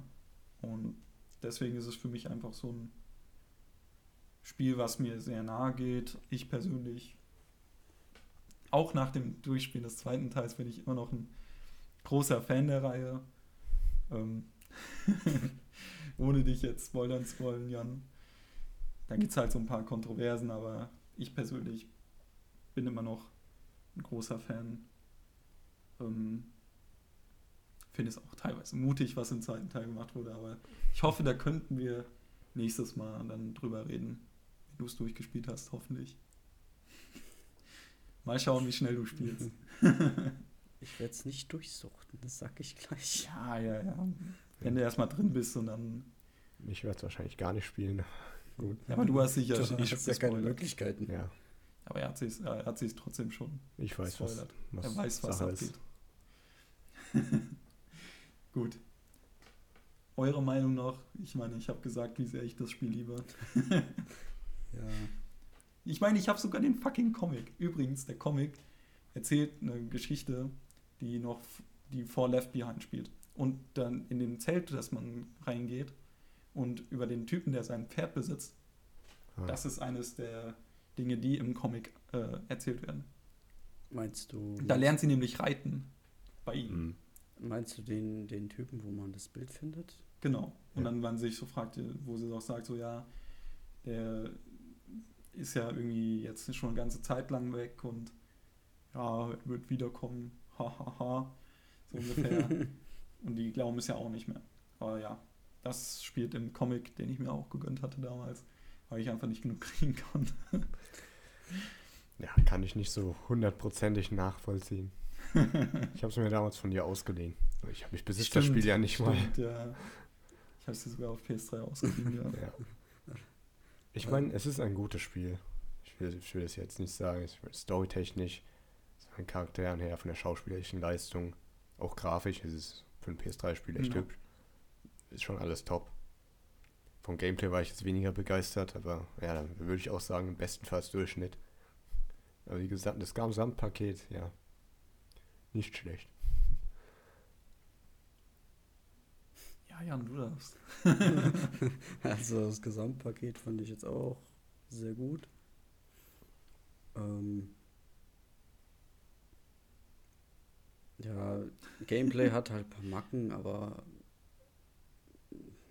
ja, es ist, es ist halt, wie ich es vorhin gesagt habe, so eine Art Hassliebe. Also ich würde sagen, dass manchmal ist es sehr befriedigendes Gameplay, wenn dann einfach es klappt mit dem Schießen alles so, wie man es gerne, gerne hat. Die Fallen funktionieren so, wie man es gerne hat.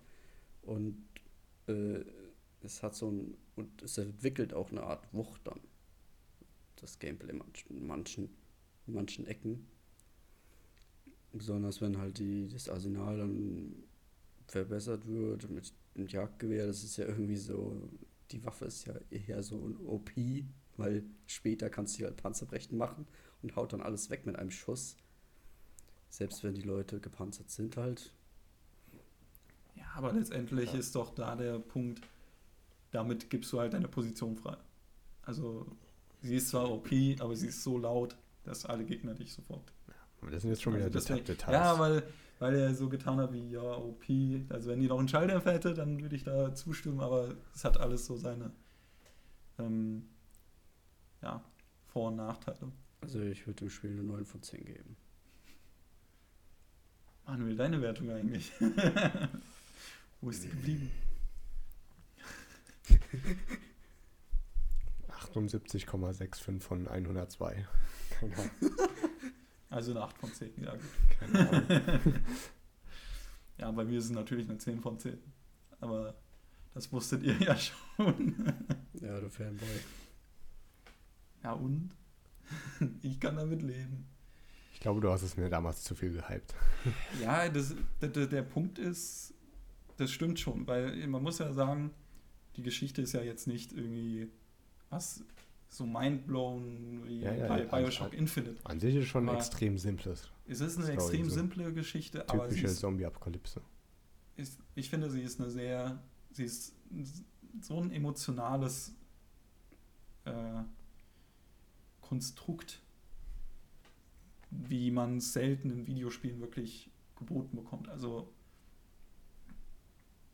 auch mit der natürlich technischen äh, Expertise noch dazu und der schauspielerischen. Also finde ich, hatte damals The Last of Us auf jeden Fall Maßstäbe gesetzt, ähm, was andere, wo andere Spiele immer so ein bisschen so diese Popcorn-Kinomäßige und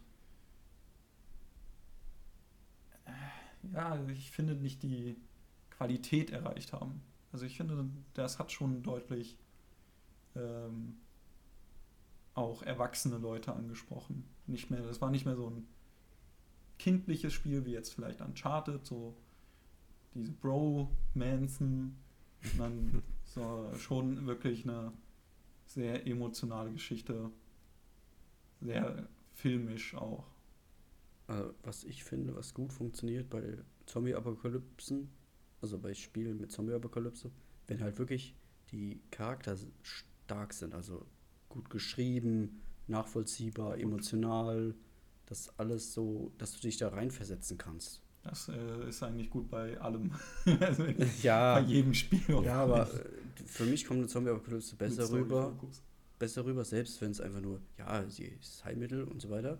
Und du bringst halt, willst halt dahin bringen und ja, der Weg dahin halt. Ja, ich, aber dann, ich würde das eher allgemeiner Selbst- fassen, so die, so die Delivery muss halt stimmen, finde ich. Also wie du es rüberbringst. Weil es Das gibt, ist wichtig. Es, es gibt halt auch Zombie-Apokalypse, äh, Spiele mit Zombie-Apokalypse, die halt wirklich Ach, so, ja. so lala sind. Und Okay, da, wo, darf ich jetzt einfach das Thema wechseln, weil dann kommen wir nämlich zu Days Gone und dann haben wir genau das richtige Thema. Okay. dann, dann kannst du das gerne machen als Ja. Übergang. Days Gone ist das beste Beispiel dafür, wie man Story richtig verkacken kann. Also das ist wirklich so scheiße, dass ich häufiger vom Bildschirm sitze und so und ich mich einfach nur denke, warum? Also, um es mal mit dem als Beispiel der Anfang. man wird reingeworfen, man ist ja dieser Biker-Typ, der übrigens, finde ich, immer so einen gewissen, ich weiß nicht, kaufe ich das nicht so ab. Er wirkt immer wie so ein kleiner weinerlicher Junge noch. Also so, wenn ich dem ins Gesicht gucke, mit so einer Trauerkloßmine, Alter, dann kann ich den nicht für voll nehmen. So, auf jeden Fall, es, es, wirst reingeworfen, so aus dem Nichts, ähm, dass deine Freundin verletzt ist, dass sie im Heli erst keine aufnehmen wollen, dann ist dein bester Bro, der aus dieser Biker-Gang ist, der ist dann auch noch verletzt und dann lässt du sozusagen deine Freundin im Helikopter mitfliegen. Du weißt gar nicht, warum ist sie jetzt verletzt, was, äh, was geht denn überhaupt gerade so ab? Äh, und na, aber du bleibst bei deinem Biker Bro und äh, Okay, ja, worum geht es überhaupt allgemein im Spiel? Ich habe überhaupt keine Ahnung. Es ist halt auch eine ganz normal, es ist halt Zombie-Apokalypse. So erklärt wird es auch nicht wirklich. Also Okay. äh, bricht halt gerade aus. Und das ist wirklich so die erste Szene. Und du, das ist auch immer so Stock-Footage. Nein, Stock-Footage ist zu übertrieben, aber es ist immer so, so abgehackt, diese ganzen kurzen Sequenzen. Und dann ist es auch wieder äh, vier Jahre später und äh, die, Story ist einfach ein absoluter, absolutes Desaster. Ähm, du kommst dann in diese Open World, hast dann halt, du und dein Bro müssen dann halt überleben. Es ist alles so dieses typische, also es ist so ein typisches Open World Spiel. Du hast halt, du craftest Sachen und hast, äh, also rein vom Gameplay ist es halt auch so eher Durchschnitt. Die Waffen fühlen sich zwar ganz komisch, aber trotzdem gut an, weil sie ein bisschen mehr wuchtig sind. So eine einfache Pistole fühlt sich sehr wuchtig an. Hast halt dann immer dieselben Missionen. Also du Ja, hast dann also, mal so Was, was, Areas. Hm? was sind das jetzt hier für ein Genre? So, ist so, so ein Es ist ein, so ein Shooter? Ah, Third-Person-Shooter. Third-Person, okay. Und dann hast du halt immer, du bekommst immer neue Aufträge. Und die sind halt so typisch billig, Open-World-mäßig. So, ja, jetzt fahr mal dorthin mit deinem Motorrad, weil Biker cool. äh, so Sons of Anarchy-mäßig, alles Ja. getrimmt. Ist klar. Nur halt ohne coolen Typen, weißt du? Der, der wirkt so weich, weinerlich. Und, äh, aber er versucht hart zu sein. Das ist halt so der Punkt. Sehr gut. Und die Missionen sind halt alles so. Ja, dann fährst du halt dorthin, dort tust du irgendwie, dann hast du mal Aufgaben, pflücke zehn Blumen, dann hast du dort dieses töte alle Zombies, äh, befreie halt dieses Gebiet. Und dann denkst du so, okay, das wirkt schon sehr generisch alles. Äh, dann muss ja die Story das im Prinzip rausreißen, so ein bisschen, oder was Besonderes machen. Und aber das passiert nicht. Diese, die, die, die, die Sequenzen sind teilweise so dämlich, dass ich mir häufiger an den Kopf fassen muss. Zum Beispiel kriegst du dann nochmal eine, zu dieser Anfangssequenz, kriegst du dann nochmal mehr Informationen. Ja, so ein Infizierter hat deine Freundin so Messer angegriffen. Und oh mein Gott, du hast ihn dann umgebracht. Emotionen, hier, schnell. Und dann geht's immer weiter. Es ist so schwer zu erklären, weil diese, diese Sequenzen sind immer so abgehackt. Und die Idee war wahrscheinlich am Anfang so, du wirst direkt reingerissen, so in dieser Geschichte und dann erfährst du immer mehr, was passiert ist. Das ist so billig umgesetzt, dass das einfach null zieht. Ich denke mir immer nur so bei jeder Sequenz, wie bescheuerter wird das jetzt noch? Zum Beispiel, wie du deine Freundin kennenlernst. Sie, sie ist irgendwie eine Studentin in so einem Redneck-Areal und die, die, sie hat halt ein kaputtes Auto und dann tust du sie mit deinem Motorrad mitnehmen. äh, dann auf der Rückfahrt so gehst du wieder zu ihrem Auto, weil du jemanden zur Reparatur angerufen hast. Und dann sind da, ist da einfach so eine andere Biker-Gruppe, die das Auto irgendwie so durchsucht. Und dann geht er hin so, ey, äh, was macht ihr da? Und wird erstmal von denen verdroschen. So, cooler Hauptcharakter, by the way. Und dann, dann findet aber die Freundin in, sein, in seiner Motorradtasche eine Pistole und sie zielt dann auf die Leute und dann, und dann, oh mein Gott, sie hat in die Luft geschossen und oh mein Gott, sie ist so geschockt. Und, und dann, du kannst die Waffe wieder runternehmen. Was hast du überhaupt in meine Tasche gesucht? Warum hat er überhaupt eine scheiß Knarre, Alter?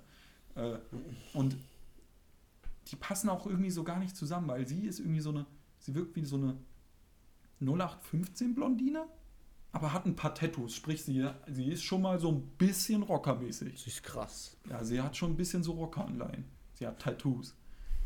Ah, Bullshit. und äh, die ganzen Sequenzen sind einfach nur so furchtbar. Die ziehen nicht rein, die, die ziehen es einfach ins Lächerliche.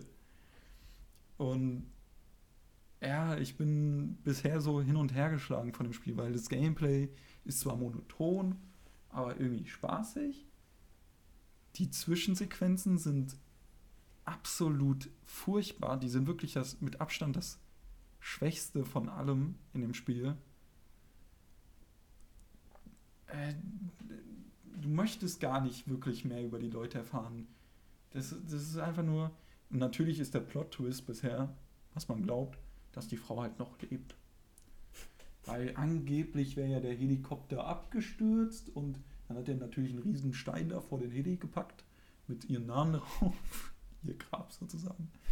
Und jetzt hat aber der Doktor überlebt, den man gesagt hat, hey, bringen Sie ins nächste Lazarett.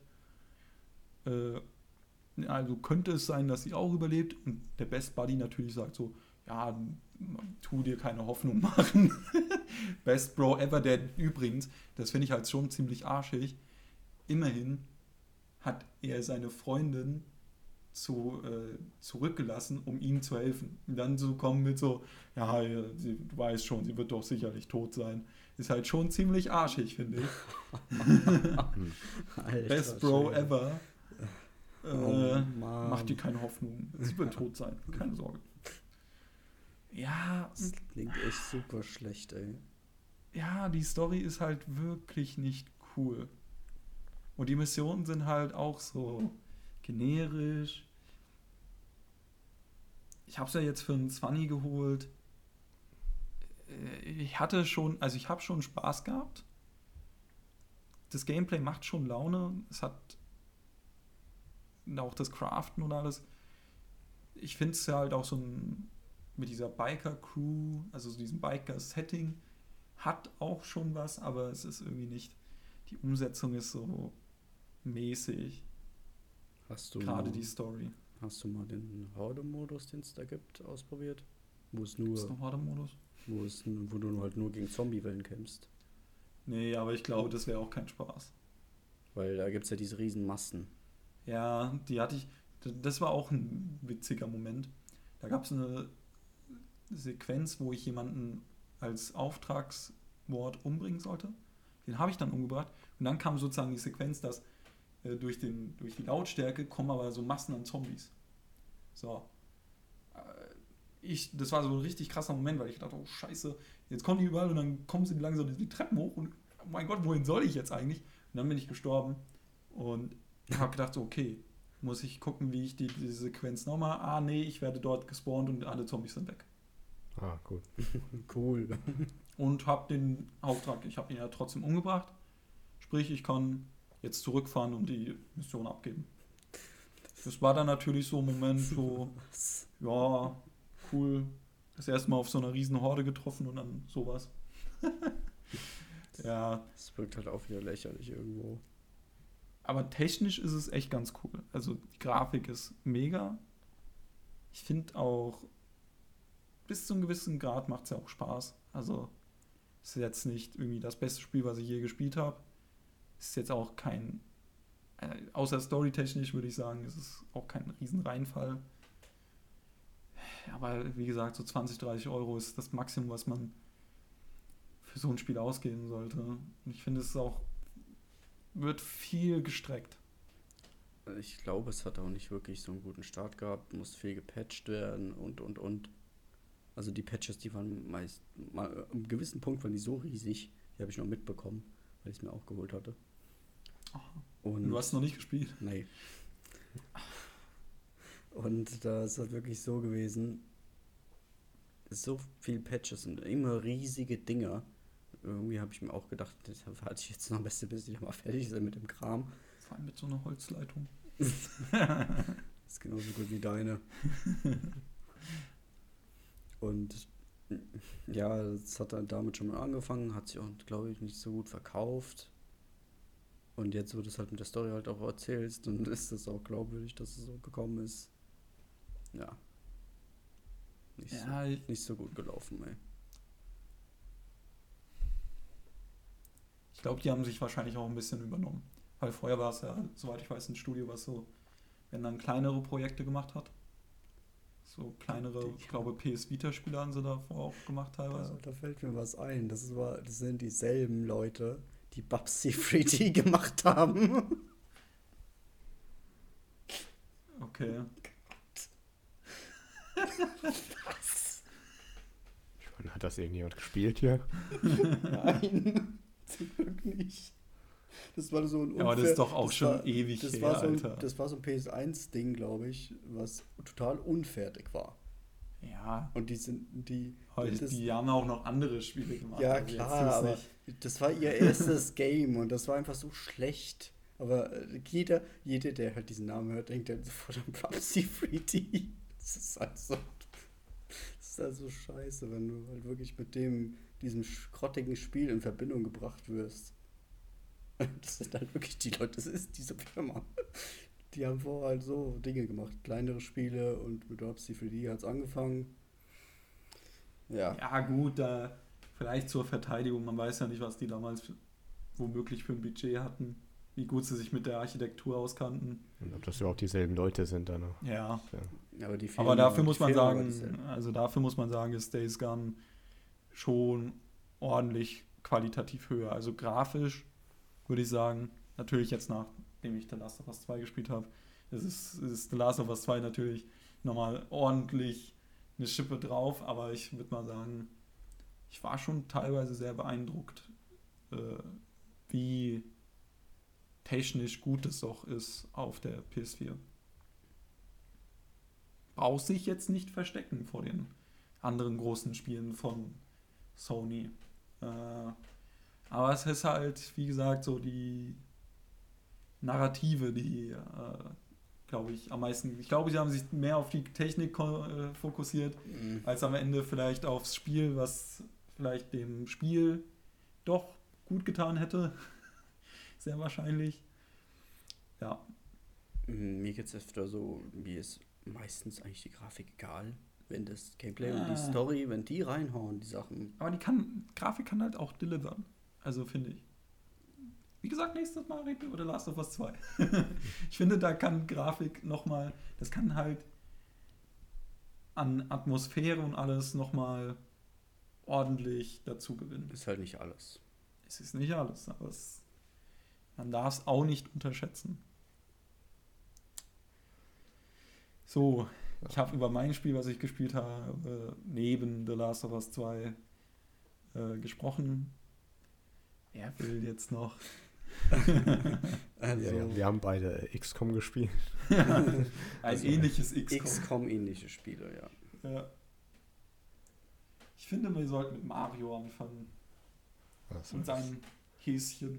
ja, und sein Häschen, Sein die Ubisoft-Häschen. sehr beliebten Maskottchen von Ubisoft. genau. Die Rabbits. Ich meine, man kann. ich fand die ganz cool.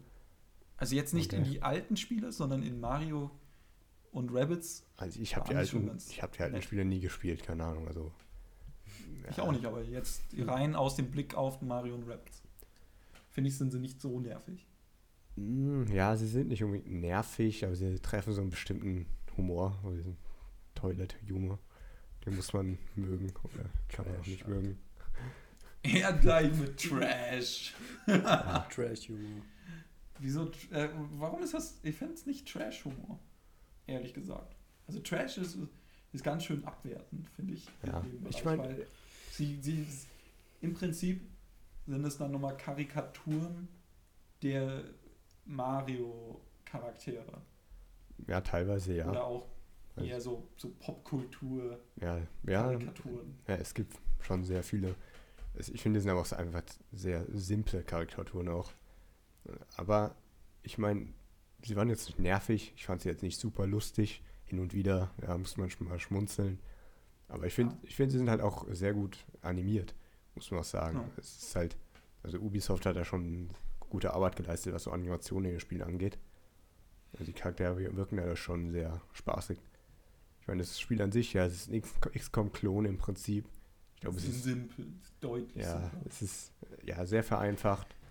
Man hat halt dieses Grid-Base, diese, diese Maps da, du so, äh, ja, du spielst halt drei Charaktere in, in, in so einem Kampf und ja, du hast verschiedene so, äh, Optionen, also verschiedene, äh, ja, ja, Aktionen, die du halt machen kannst. Du hast halt Aktionspunkte und In, ja, Aktionspunkte nicht. Du hast halt, du kannst dich bewegen auf der Map, kannst hinter Deckung gehen. Ähm, du hast so einen, so einen Dash-Angriff, wo du halt durch Gegner durchdashen kannst und dann kannst du dich danach noch irgendwo hin bewegen. Aber das ist, so, das ist so diese eine Aktion, die du machen kannst. Du kannst auch auf dem äh, Teammate so springen und kannst auch manchmal auf also, ja, aber jetzt gerade erzählst du so wirklich die Besonderheiten, finde ich, von dem ja, Spiel. so, ja, das also, ist ja das das. sind jetzt nicht so die Basic-Sachen. Also normalerweise ist es ja bei so Spielen so, du tust sie äh, positionieren, in zum Beispiel in der Deckung, je nachdem ist die Erf Erfolgsrate, jemanden zu treffen, Hm. Höher. ja, es Und ist dann halt, sagst du schieß und äh, ja, das, das wollte ich aber, auch. Das, ja, aber der, ich wollte nur gerade sagen, du gehst schon in die tieferen Mechaniken. Ich finde die Besonderheiten von Mario und Rabbids ein. Weil das Ja, sind so die Dinge, ja, die sich ja. schon krass unterscheiden zu Ja, XCOM. aber wie schon gesagt, du hast halt verschiedene Aktionen. Du kannst dich bewegen, du kannst in Deckung gehen, kannst schießen. Und du kannst, kannst halt jede, eine, jeder dieser Aktionen pro Charakter halt äh, pro Runde machen. Ist halt rundenbasiert. Du kannst, äh, also wie schon wie du gesagt hast, es gibt halt so, so eine Trefferchance irgendwo. Also es ist halt extrem simpel auch einfach gemacht. Das ist meistens einfach, wenn ein Gegner in Deckung geht. Es gibt so halbhohe Deckung, da machst du, hast du eine 50-prozentige Chance, den zu treffen. Oder äh, die sind halt offen und dann triffst du die zu 100 Prozent. Also es gibt im Prinzip nur das oder das andere. Also das ist halt ja relativ simpel gemacht. Nicht, äh, nichts dazwischen mit 80% oder. Nee, sowas. gibt's nicht. Und ja, es gibt noch einige so Special Moves, die jeder Charakter hat, hat so seinen eigenen, seinen eigenen Sp- Stil halt. Und generell, es ist halt so, äh, ich glaube, das Spiel ist auch gar nicht so lange. Also ich, ich habe es jetzt auch nicht durchgespielt, aber ich bin jetzt Ich bei, ja, ich glaube, ich bin jetzt bei, Wel äh, bei der dritten Welt von vier, glaube ich, sind es insgesamt. Ich habe jetzt keine über zehn Stunden da jetzt schon reingesteckt auch. Aber ich denke mal, so- so viel, also so extrem lange geht es jetzt auch nicht. Ähm, es ist halt, jede Welt ist halt äh, extrem linear aufgebaut. Du kannst halt äh, die Welt so erkunden. Es gibt manchmal so kleine Puzzles und so, so ganz simple Block-Puzzles, wo du so Items findest, so Struhen und sowas. Und äh, von diesen, äh, und es geht halt nahtlos in diese Kämpfe ein.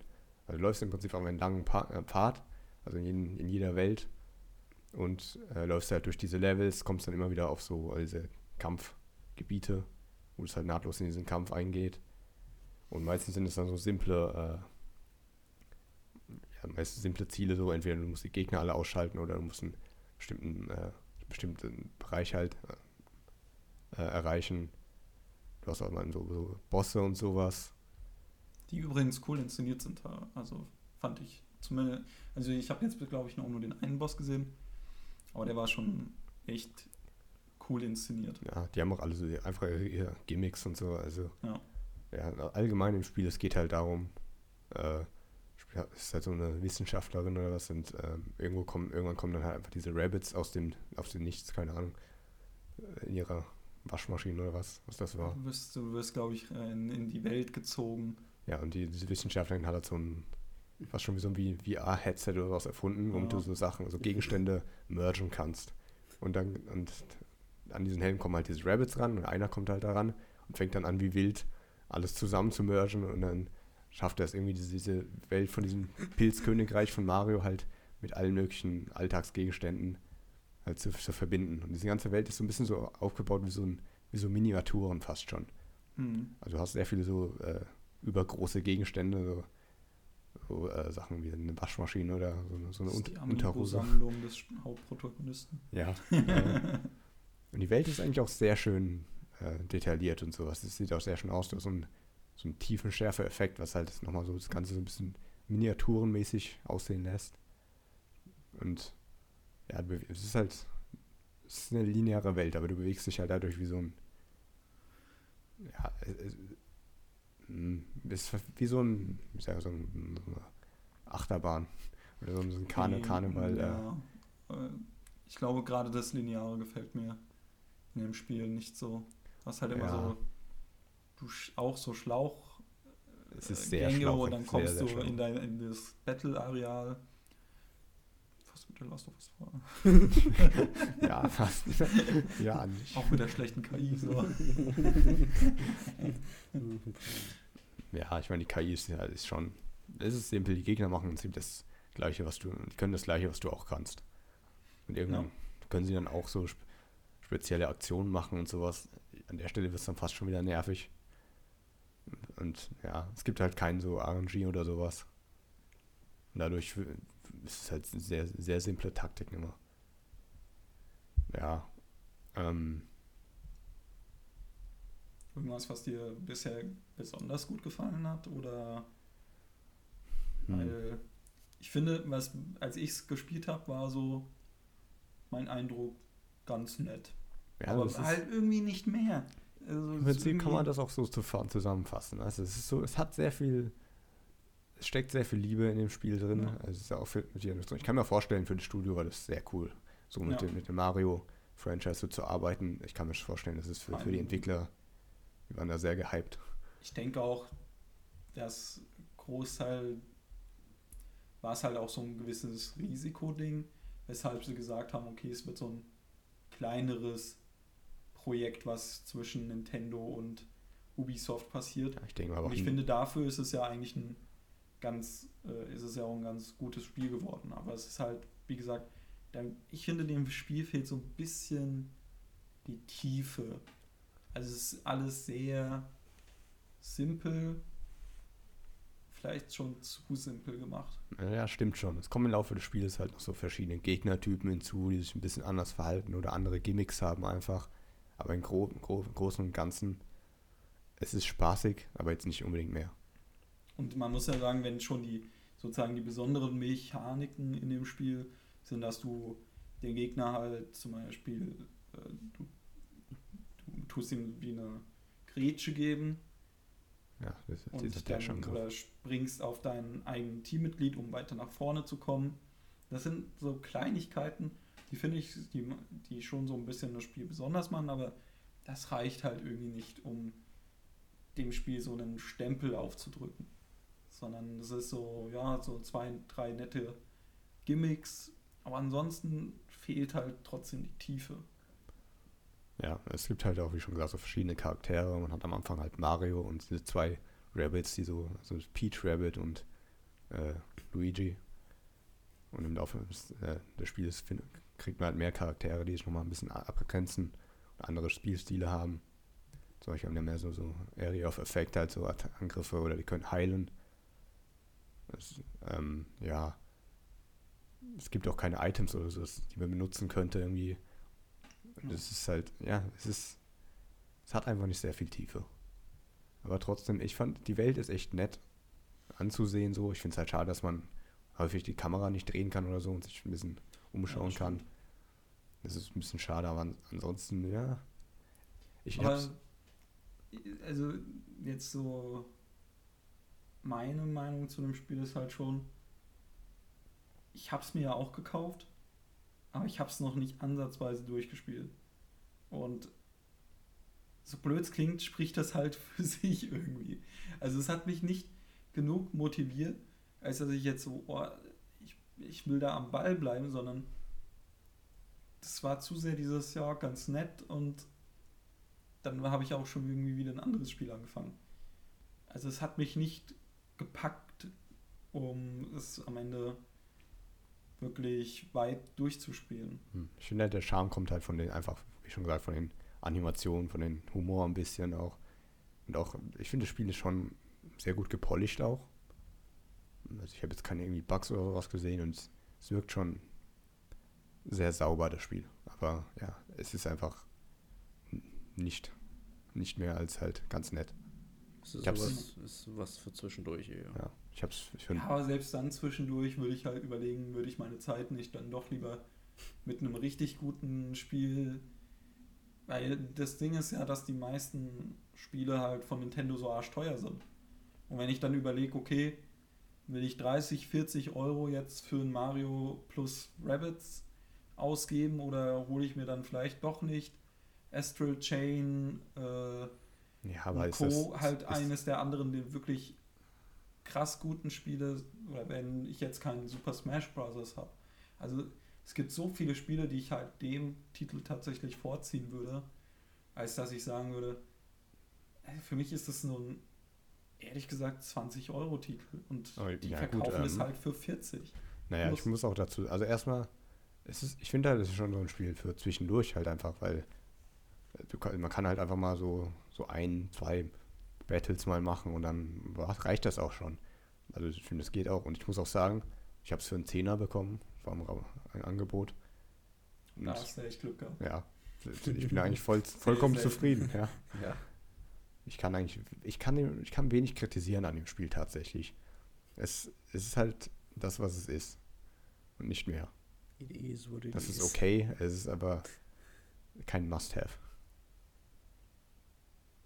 Ja, aber wie gesagt, wenn ich dann so die Wahl habe, gerade wenn die Nintendo-Preise sind ja immer schön stabil, gibt es halt ordentlich viele andere Spiele, die ich dem vorziehen würde. Mhm. Glaube, wo man auch mehr Spaß mit hat. Ist auch so ein bisschen seiner Zeit geschuldet, glaube ich. Ja, Weil als es rauskam, war ja noch recht an, am Anfang von äh, der Nintendo Switch. Und sprich, man hatte nichts anderes. Was sonst. Und dann war selbst das ein Highlight, kann man sagen. Aber jetzt äh, sind halt schon so viele Spiele rausgekommen äh, mittlerweile. Und da gibt es Mhm, einfach ja. deutlich mehr Auswahl, die Aber halt auch qualitativ besser ist, meiner Meinung nach. Nicht für einen Zehner. Ja, aber Nicht das ist Nintendo. also, Jetzt da hast du halt echt ist- Glück gehabt. Also ist- für einen Zehner kriegst du selten, wenn du im Mediamarkt oder bei Saturn oder so Ja. Amazon bist. Ich habe es halt digital gekauft. Jo. Ich kann mich halt erinnern, damals, als es angekündigt wurde, hatte ich auch, so- also ich glaube, unsere Reaktion war da recht ähnlich. Dieses ernsthaft? ja, stimmt. Das hatten wir dann sogar damals zusammen noch auf, ja, stimmt. geguckt, bei der E3 haben wir- das, ja. zusammen gesessen. Aber gleichzeitig war dann auch so die Reaktion, ja, aber eigentlich ja nicht ganz cool eigentlich. Ja, wir waren Ja, zu Kann man dritt, sich oder? anschauen. Wir waren, glaube ich, zu dritt. Waren wir zu Oder dritt, zu ja. viert sogar noch. Ach, das. Nee, Nee, nicht Ich zu glaube viel. schon. Ja. Ich bin mir eigentlich fast sicher. Also wir haben die Nacht durchgemacht gehabt. angekündigt, das war 2. Da waren wir bei dir. Nee, zu- 16. Kann doch, okay, kann doch noch sein, ja. Ja, Da ja. waren wir bei dir unten. ja, ja, stimmt. in der Wohnung. Ja, ja da Hm. war Ray noch dabei. Ja. Jo, äh, Du hast auch XCOM gespielt. XCOM ähnliches Spiel, ja. habe ich übrigens, ich habe beide eure Spiele zumindest angespielt, ja. Ich kann, ich kann immer was dazu sagen. Hat, hat, dir, Im Gegensatz zu euch. hat dir überhaupt irgendjemand XCOM gespielt? Ja, habe ich. Okay. Also XCOM. Also XCOM 2 habe ich mal angespielt, aber mehr auch ähm, nicht. Ich habe eins richtig auf der PS3 ein bisschen länger Eins. gespielt, aber Ich glaube, den zweiten gab es mal bei PS Plus kostenlos. genau. Aber Stimmt, da- den habe ich so ein Den, Den habe ich noch kaum gespielt. Weil, aber obwohl ich persönlich sagen muss, das ist halt so für mich der Unterschied. Ich finde, XCOM bietet die Tiefe. Aber das ist ein Thema vielleicht, Ja. vielleicht, ey, vielleicht für den nächsten Monat. oh Gott. Ich bin halt kein Fan Ja. von diesen RNG-Mechaniken so. Ja, das stimmt natürlich. Ich wenn bin- so, ich bin- oh, ich habe 30% Trefferwahrscheinlichkeit und wenn Ja, ich. 30 Prozent ist ja noch Ja, sein, ja, aber nur, ich meine so, nur- nur so 90 Es Prozent war hast nur und du schießt einfach daneben. zum Punkt kommen. Es war doch nur so hier als immer, Beispiel. Immer wieder so ausschweifen wird. Das, das, das gehört auch zum Thema. Ich meine, Ja. wir reden hier über. Wir reden hier das über. XCOM. so, So, jetzt. Jetzt würde ich gerne mal über Gears Tactics sprechen. Langweilig. So. äh, geh mal Spaß. raus. raus. Wir haben beide Gears Text gespielt. Ich habe es durchgespielt im Gegensatz zu dir. Ja, es gab halt wichtigere Spiele. Und das ist wirklich so, also für mich, Mario Ist und Rabbits. für mich ist es so, ich, also das Genre werde ich nie wieder anrühren. Okay. Das ist, In gewissen Hey, Punkten, wir wollten nächsten Monat XCOM. Hallo. du hast es durchgespielt? Wir wollten XCOM nächsten Monat. ja, kannst du selber spielen. Dankeschön. Also, in gewissen Punkten war das auch dem zu schulden, dass es halt einfach bockschwer ist. Ich meine, Ich habe XCOM, nicht gefunden, dass man das Spiel vom Schwierigkeitsgrad runterstellen kann. ja, Jan, das stimmt. Das willst du jetzt nicht äh, hier verneinen. Ich habe es dir gesagt. Man kann den Schwierigkeitsgrad runterstellen. Das stimmt nicht. ja, dank mir hast du es durchgespielt, ja? du kennst die ganzen Hintergründe dazu nicht. Ja, die Story, wie die Hintergründe dafür, dass du den Schwierigkeitsgrad nicht gefunden hast. Nein, weil es erst so aussah, als könnte ich es auf normal wirklich komplett durchspielen. Und dann kam halt, also das Spiel ist in drei Akte aufgeteilt, also wesentlich kürzer als normales Gears. Aber dadurch, dass du halt diese ganzen Taktikelemente hast, wird es halt in die Länge gezogen. Ist es wirklich kürzer? Also Spielzeit nicht. Von Es den, hat weniger Akte. wenn du mir nicht dauernd ins Wort fällst, dann kann ich auch besser erklären. Hallo, ja, ja, aber du hast eben was behauptet, deswegen wollte ich nur nachfragen. Könntest auch hier gleich abbrechen. Im Ernst jetzt. Nervt gerade. Ja, jetzt. Also es sind drei Akte, also weniger Akte als normales Gears hat. Es gibt drei Bosse. Und ich habe halt auch erst gedacht, ich kann es durchspielen auf normal, weil es ja bei den ersten beiden Bossen geklappt hat. Und der letzte Boss ist einfach so räudig, dass du es halt einfach nicht hinbekommst. Mehrfach stirbst und so weiter. Und dann habe ich es halt runtergestellt, dann ging's. Aber es war immer noch bockschwer. So. Und selbst wenn, also normal, es gibt glaube ich nur drei Schwierigkeitsgrade. Ja. Und normal ist dann eher schwer, nicht normal. Das ist schon ordentlich, es ist knackig und bei manchen Missionen habe ich mir dann auch öfter gedacht, was soll die Scheiße? Weil es einfach nicht machbar war, irgendwie voranzukommen. Es gibt zum Beispiel diese Mission, wo du so ein Bombardement hinter dir hast, nach vorne ge gepusht wirst, dann kommen vorne dir noch Gegner. Und wenn das dann halt diese Gegner sind mit äh, Schrotflinten und allem, dann wird es echt schwierig. Weil die dich halt wirklich auch stunnen und manchmal kommst du halt dann nicht da vorbei. Es dauert dann alles viel zu lange. Solche Dinge. Also es gibt halt verschiedene Gegnertypen, die, also man spielt, äh, kämpft halt gegen die Locust wieder, was so typisch ist für Gears. Es gibt halt diesen einen Locust Ukon, der hat sozusagen so eine Art Labor, wo seine Locust, er- wo er Locust erschafft. Und auch Brumak, also diese Riesenviecher. Und sozusagen ist das die Vorgeschichte zu Gears 1. Also wie alles so begonnen hat. Die Pendulumkriege werden auch nochmal erwähnt. Und du hast halt XCOM typisch so seine Base. Rekrutierst Leute, machst Missionen, levelst dich hoch, besser, holst bessere Ausrüstung raus, um dich dann vorzubereiten auf den Boss. Die Story plätschert halt irgendwie so vor sich hin. Ist halt nicht wirklich gut. Ich meine, das Gameplay hält einen schon bei der Stange. Das ist schon. Das hat auch schon Laune gemacht, selbst wenn es für mich halt öfter sehr frustrierend war Ich habe ich es halt trotzdem trotzdem halt durchgespielt, das Spiel. Und ja, es, es sind halt diese Dinge, dieses taktische Vorgehen hat mich dann schon irgendwie immer gereizt. Deswegen habe ich es auch durchgespielt. Aber es ist halt auch wieder so diese Frustration, die halt immer dabei ist, wenn du das halt verkackst. Wenn du halt einen Fehler machst und dann überrannt wirst. Weil die Gegner auch mehr Züge haben ab und zu. was ich kurz sagen wollte, ist, ich finde halt, es fängt halt auch den, dieses Gears-Feeling gut ein. Mit den, du hast halt auch diese typischen Gears-Angriffe mit den Kettensägen, jemanden da in zwei zu halbieren oder auch diesen mit den anderen mit dem Bajonett-Run, dass das dann so eigene Fähigkeiten sind. Äh, es, es setzt vieles aus dem typischen Gameplay um, was man halt kennt. Und gerade die Story, finde ich halt, war so schon irgendwie arschlangweilig. Also das hat mich, glaube ich, nicht mehr gereizt. Und ja, auch der Schwierigkeitsgrad ist selbst auf normal ordentlich, dass ich beim ersten Boss, ähm, weil ich halt gewusst habe, okay, es kommen jetzt noch andere Spiele, habe ich dann gesagt, okay, ich pausiere das lieber, weil äh, der Schwierigkeitsgrad gepaart mit dem hat mir dann irgendwie nicht so viel Spaß gemacht. Ja, aber auch mit den es sind drei Akte, okay. Hat ja jetzt nichts mit der Spiellänge zu tun. Das wollte ich vorhin nur meinen. Ist Ja, doch egal, wie lang, ob es drei oder, oder fünf Akte sind, wenn die Spiellänge doch mal deutlich höher ist, weil das ist ja, glaube ich, sonst über 20 Stunden Spiel. 30, 40. 30, 40. Boah. Ungefähr, ja.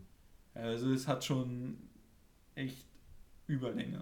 Ich weiß auch nicht, das ist wahrscheinlich auch so ein Punkt, dass es nicht 30, 40 Stunden Spaß waren. Das stimmt wiederum.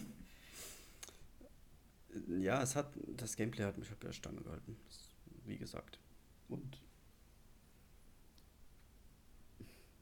ich, ich hätte mich auf jeden Fall geärgert, wenn ich es für Vollpreis gekauft hätte. Da bin ich echt froh, dass War, das, war es so ein 60-Euro-Titel? 70. Ja, 70. Und Also sagen das wir ist den schon, UVP. das ist schon ist 60. ordentlich. Also, das ist viel zu teuer. Weil es ist allgemein so heutzutage, dass teilweise neue Spiele viel zu teuer sind. 70 Euro. Hm. Ich finde aber für die Ähnlich. Product Quality, also ich meine, geht eigentlich 60 Euro doch voll klar. 30, 40 Stunden Spielzeit für einen 60-Euro-Titel ist doch eigentlich viel, finde ich. Also und auch die Qualität, ich meine, grafisch ist es, sage ich mal, auf GS4-Niveau. Und GS4 ist, also GS5 ist natürlich nochmal eine Chip drauf, aber GS4 ist ja schon auch ein sehr, sehr hübsches Spiel. Also bei Gears Tactics ein bisschen mit Abstrichen, aber ja. Also ich finde 60 Euro sind schon in Ordnung, aber hast, du hast mich jetzt neugierig gemacht. Warum willst du nie wieder so ein Spiel spielen? Das ist so die Frage, die mich gerade. Was, was, was, äh, ja, bringt dich dazu, zu dieser Aussage? Irgendwas muss Das da doch kommen. Äh, Erstens, weil ich dann froh war, es durchgespielt zu haben und der Rest hat mich einfach nicht mehr interessiert. Und äh, die, ich glaube auch, dass die Frustration dann so groß war am Ende und ich froh war, dass es endlich durch war. Also fast wie Quälerei. Vielleicht bin ich auch ein bisschen masochistisch veranlagt, keine Ahnung. Deswegen habe ich es Deswegen durchgespielt. hast du es auf einfach gestellt. Spaß. Ein wahrer Masochist hätte es auf schwer gestellt. Das hätte man gar nicht mehr durchspielen können. Das hätte man nicht mehr durchspielen können.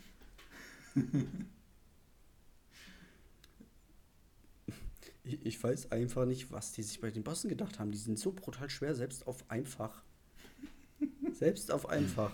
Also es ist die pure passiert- Frustration, die jetzt noch nachklingt. dass Ja, du ein XCOM-Spiel Ja, schon irgendwie. Und weil, weil selbst dann einfach ja leicht klingt, ist nicht leicht, weil selbst da passiert es öfter mal, dass du einfach öfter drauf gehst. Es gibt auch, ich, ich habe mal mit jemandem geschrieben, der, Spiel. ich habe mal mit jemandem geschrieben, der hatte genau dasselbe Gefühl gehabt bei den Bossen. Ein paar andere Leute haben dann auch noch geantwortet. Ich glaube, das war ein YouTube-Video unten in den Kommentaren. Haben die Leute mir ein bisschen geantwortet. Und, äh, ja, ich fühle das so ähnlich. Und es gibt ein paar Leute, die so denken, dass das echt zu schwer gemacht ist. Ich meine, XCOM ist ja auch nicht leicht. Da kriegst du auch öfter mal einen auf den Platz geknallt. Ja, es gehört ja auch zu solchen Spielen, finde ich, dazu, dass man auf, sag ich mal, ein bisschen Granit stößt, um, äh, dass man auch mal vielleicht andere Taktiken verwendet, dass man merkt, okay, mit der einen Taktik komme ich nicht weiter, jetzt muss ich ein bisschen shiften, Das ist Gears Tactics, nicht Gear Tactic. genau, das ist Mehrzahl, nicht Singular. Äh, ja, bei, also ich wollte es halt unbedingt durchhaben, weil es auch, bin halt irgendwie auch Gears-Fan. Und ich mag das Universum von der Reihe. Und Tactics war halt, also mir gefielen die Charaktere, da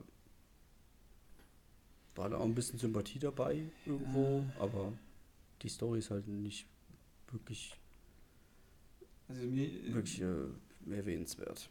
was mich zum Beispiel genervt hat, was halt immer so typisch bei diesen Spielen ist, die bieten dir an, mit 50 Charakteren so ungefähr deine Crew zu haben, aber letztendlich hast du dann halt den einen Sniper, du hast den einen Grenadier, du hast einen Sturmsoldat und am Ende kannst du eh nur drei, vier, glaube ich, mitnehmen. Sprich, Mhm. du hast dann aber einen Kader von irgendwie zehn Leuten oder mehr, zwölf. Und, aber du benutzt die gar nicht mehr, die anderen, weil ich habe doch den einen, der eh viel höher vom Level ist okay, als gibt's, die anderen. gibt's da eigentlich Permadeath? Kannst du, glaube ich, anschalten, oder? Kann man Permadeath anschalten? Es gibt Permadeath. Okay. Ohne anzuschalten. Achso, Ist immer Achso, dabei. Kann man es ausschalten? nee. ich weiß es gerade auch nicht. Nee. Also Mario Rabbits hat keinen Permadeath. Oh, schade. Also es Ich gibt, ja. ist, so ganz brutal den Rabbits so Ich diese aufschlitzen. Rabbits sind doch eh Fodder. Also bei so einer riesen Truppe funktioniert das eh nicht, dass du, also da musst du schon super dumm sein, um irgendwen sterben zu lassen. Es hat fast geklappt einmal, aber ich hab's, hab ihn retten können. Hey, wie hast du aber dann verloren? Weil dann alle gestorben sind. Helden, Helden müssen immer überleben. Ja. Und im letzten Akt ist halt wirklich so, du hast dann Leute, die sind einfach Bait, fertig. Und die benutzt du nicht mehr. Einfach, da gibt es so ein Endgame, da kannst du weiter dein Zeug verbessern, alles auf legendär upgraden oder was weiß ich. Ja, So das ist so mein. Problem einfach. Ich habe halt ein paar Charaktere, die ich eh immer nutze und für die anderen scheiße ich. Ich habe da halt manchmal einfach nur Leute rekrutiert, um denen ihre Waffen äh, Add-ons, die man nämlich dann auf die, ja. auf die anderen Ja. drauf machen kann, zu bekommen. Und habe die dann einfach direkt wieder entlassen. was? Ja, warum? Wozu brauche ich denn die? Ich nehm dann, Also- dann rekrutiere ich wieder den nächsten und nehme den seine Du musst, Waffen-Gadgets. du musst halt, du musst halt immer Nebenmission machen, bevor du dann halt die Story weiterspielen kannst. Das heißt, du brauchst eh deine Leute, ansonsten sind die Helden weg, sind auf Reisen, heißt es sozusagen, sind dann äh, gesperrt. Und wenn du die schon benutzt hast, sind die halt alle weg. Ja, aber du brauchst nie eine große Anzahl an Leuten. Du kannst halt viel mehr Leute rekrutieren, als du am Ende halt benötigst. Ich glaube 30. Dann brauchst du 30 Leute, Alter, in dem Spiel. Du kannst maximal vier Leute auswählen. Warum brauchst du dann 30 Je nach, Ja. je nach, die an das Menü zuscheißen? je nach Mi- Mission entweder ein, weil du zwei Leute rettest, oder zwei, weil du irgendwas ähm, beschützen musst, irgendein Vorrat. Dafür braucht man 30. Ja, die, gehen ja, die gehen ja nach der Mission direkt auf Reisen, das heißt, die sind alle gesperrt. Das heißt, du brauchst eh ein paar Leute. Ich meine, Aber es wird halt nie knapp, das stimmt halt. Das ist ja noch gar nichts im Vergleich zu, zu es gab mal so ein DS-RPG, äh, Suikoden Tierkreis heißt es. Da konnten, das, ist- das ist halt so ein typisch rundenbasiertes RPG und da konntest du über 100 Leute rekrutieren. Was? Gab es schon über 100 Charaktere so. Ja, also ich finde es halt, das ist irgendwie so Overkill und Mhm. keine Ahnung, mich interessieren dann auch diese ganzen Charakter irgendwie weniger. Ich fand die jetzt auch nicht so toll in dem Spiel. Übrigens, wenn du den Schwierigkeitsgrad so mag, äh, so toll findest, da gibt es doch dieses Mutant-Spiel, was so ähnlich ist, auch so ein XCOM. Das, ist, äh, wenn das Cover mit dem Schwein und dem äh, mit der mit den Diese- verschiedenen Mutanten Ja, halt. diese Mutanten, die Ente, Schweine Ja, genau. und so. Das Spiel ja. ist nochmal schwer. Das ist nochmal schwerer. Ich habe es mal angespielt. Das ist so schwer. Ab- Ich habe irgendwie zwei oder drei Stunden gespielt und dann kam ich schon an so eine Mission. Unmöglich. Also ich habe da mir die Zähne ausgebissen und hatte dann auch keinen Bock mehr. Aber gut. Was auch sehr äh, unübersichtlich ist, ist das Ausrüstungsmenü.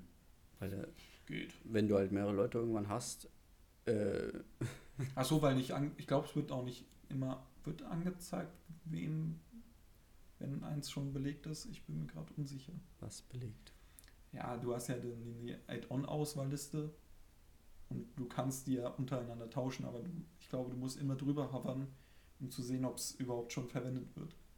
Sprich, du, es kann dann passieren, dass du die ganze Zeit zwischen denen wechselst und Aber es ist ja eigentlich schon verwendet. War ein bisschen.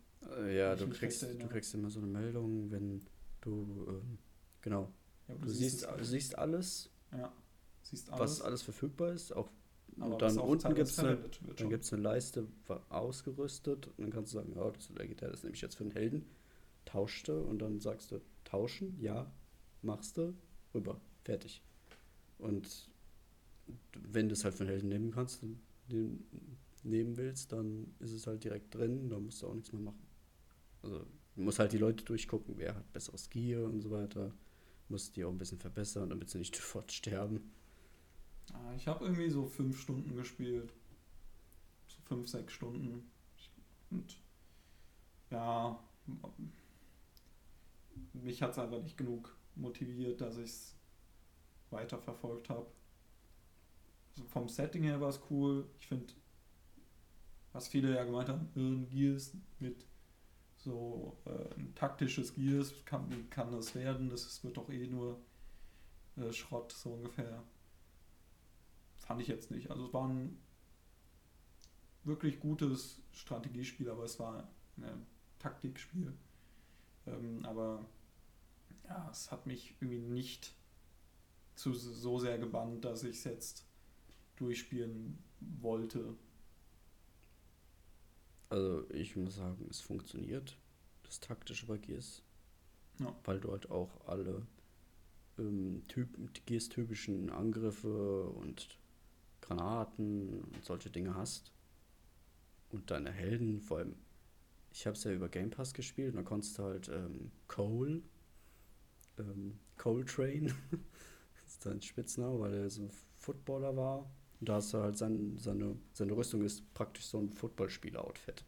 Und dann stürmt er halt auf die Schlachtfeld und so, das ist schon schon ziemlich cool, bringt seine Sprüche. Genau deswegen habe ich es wahrscheinlich auch durchgespielt, weil es halt wegen Coltrane einfach diese ganzen Sprüche immer bringt. Keine Ahnung, ich mochte Coltrane nie wirklich. Coltrane war so irgendwie einer der wenigen der Charaktere, die ich mochte. Ich glaube, deswegen ist wahrscheinlich der Punkt gewesen, dass ich mich dann noch gezwungen habe, das durchzuspielen, weil ich einfach. Du hattest Freizeit, wir wissen es doch. das auch, ja.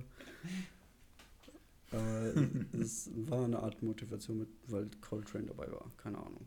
So ein bisschen halt. Hört sich nach Spaß an. Es, es, also, es hat ja auch Spaß gemacht irgendwo. Und die, wenn der, Jetzt werde ich nie wieder nichts spielen. Der letzte Boss hat mich halt so frustriert, dass ich da halt irgendwie raus war. Vielleicht rühre ich nochmal irgendwann eins an, aber erstmal bleibt das auf Eis. Gut, ich denke, wir haben alle über unsere Spiele gesprochen. Nächsten Monat XCOM. Nur über meine Leiche. Okay, mal schauen. Oh, das lässt sich ja organisieren. Tue ich auch.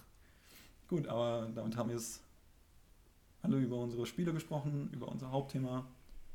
Vielen Dank fürs Zuhören und ciao. Ciao. Tschüss. Auch.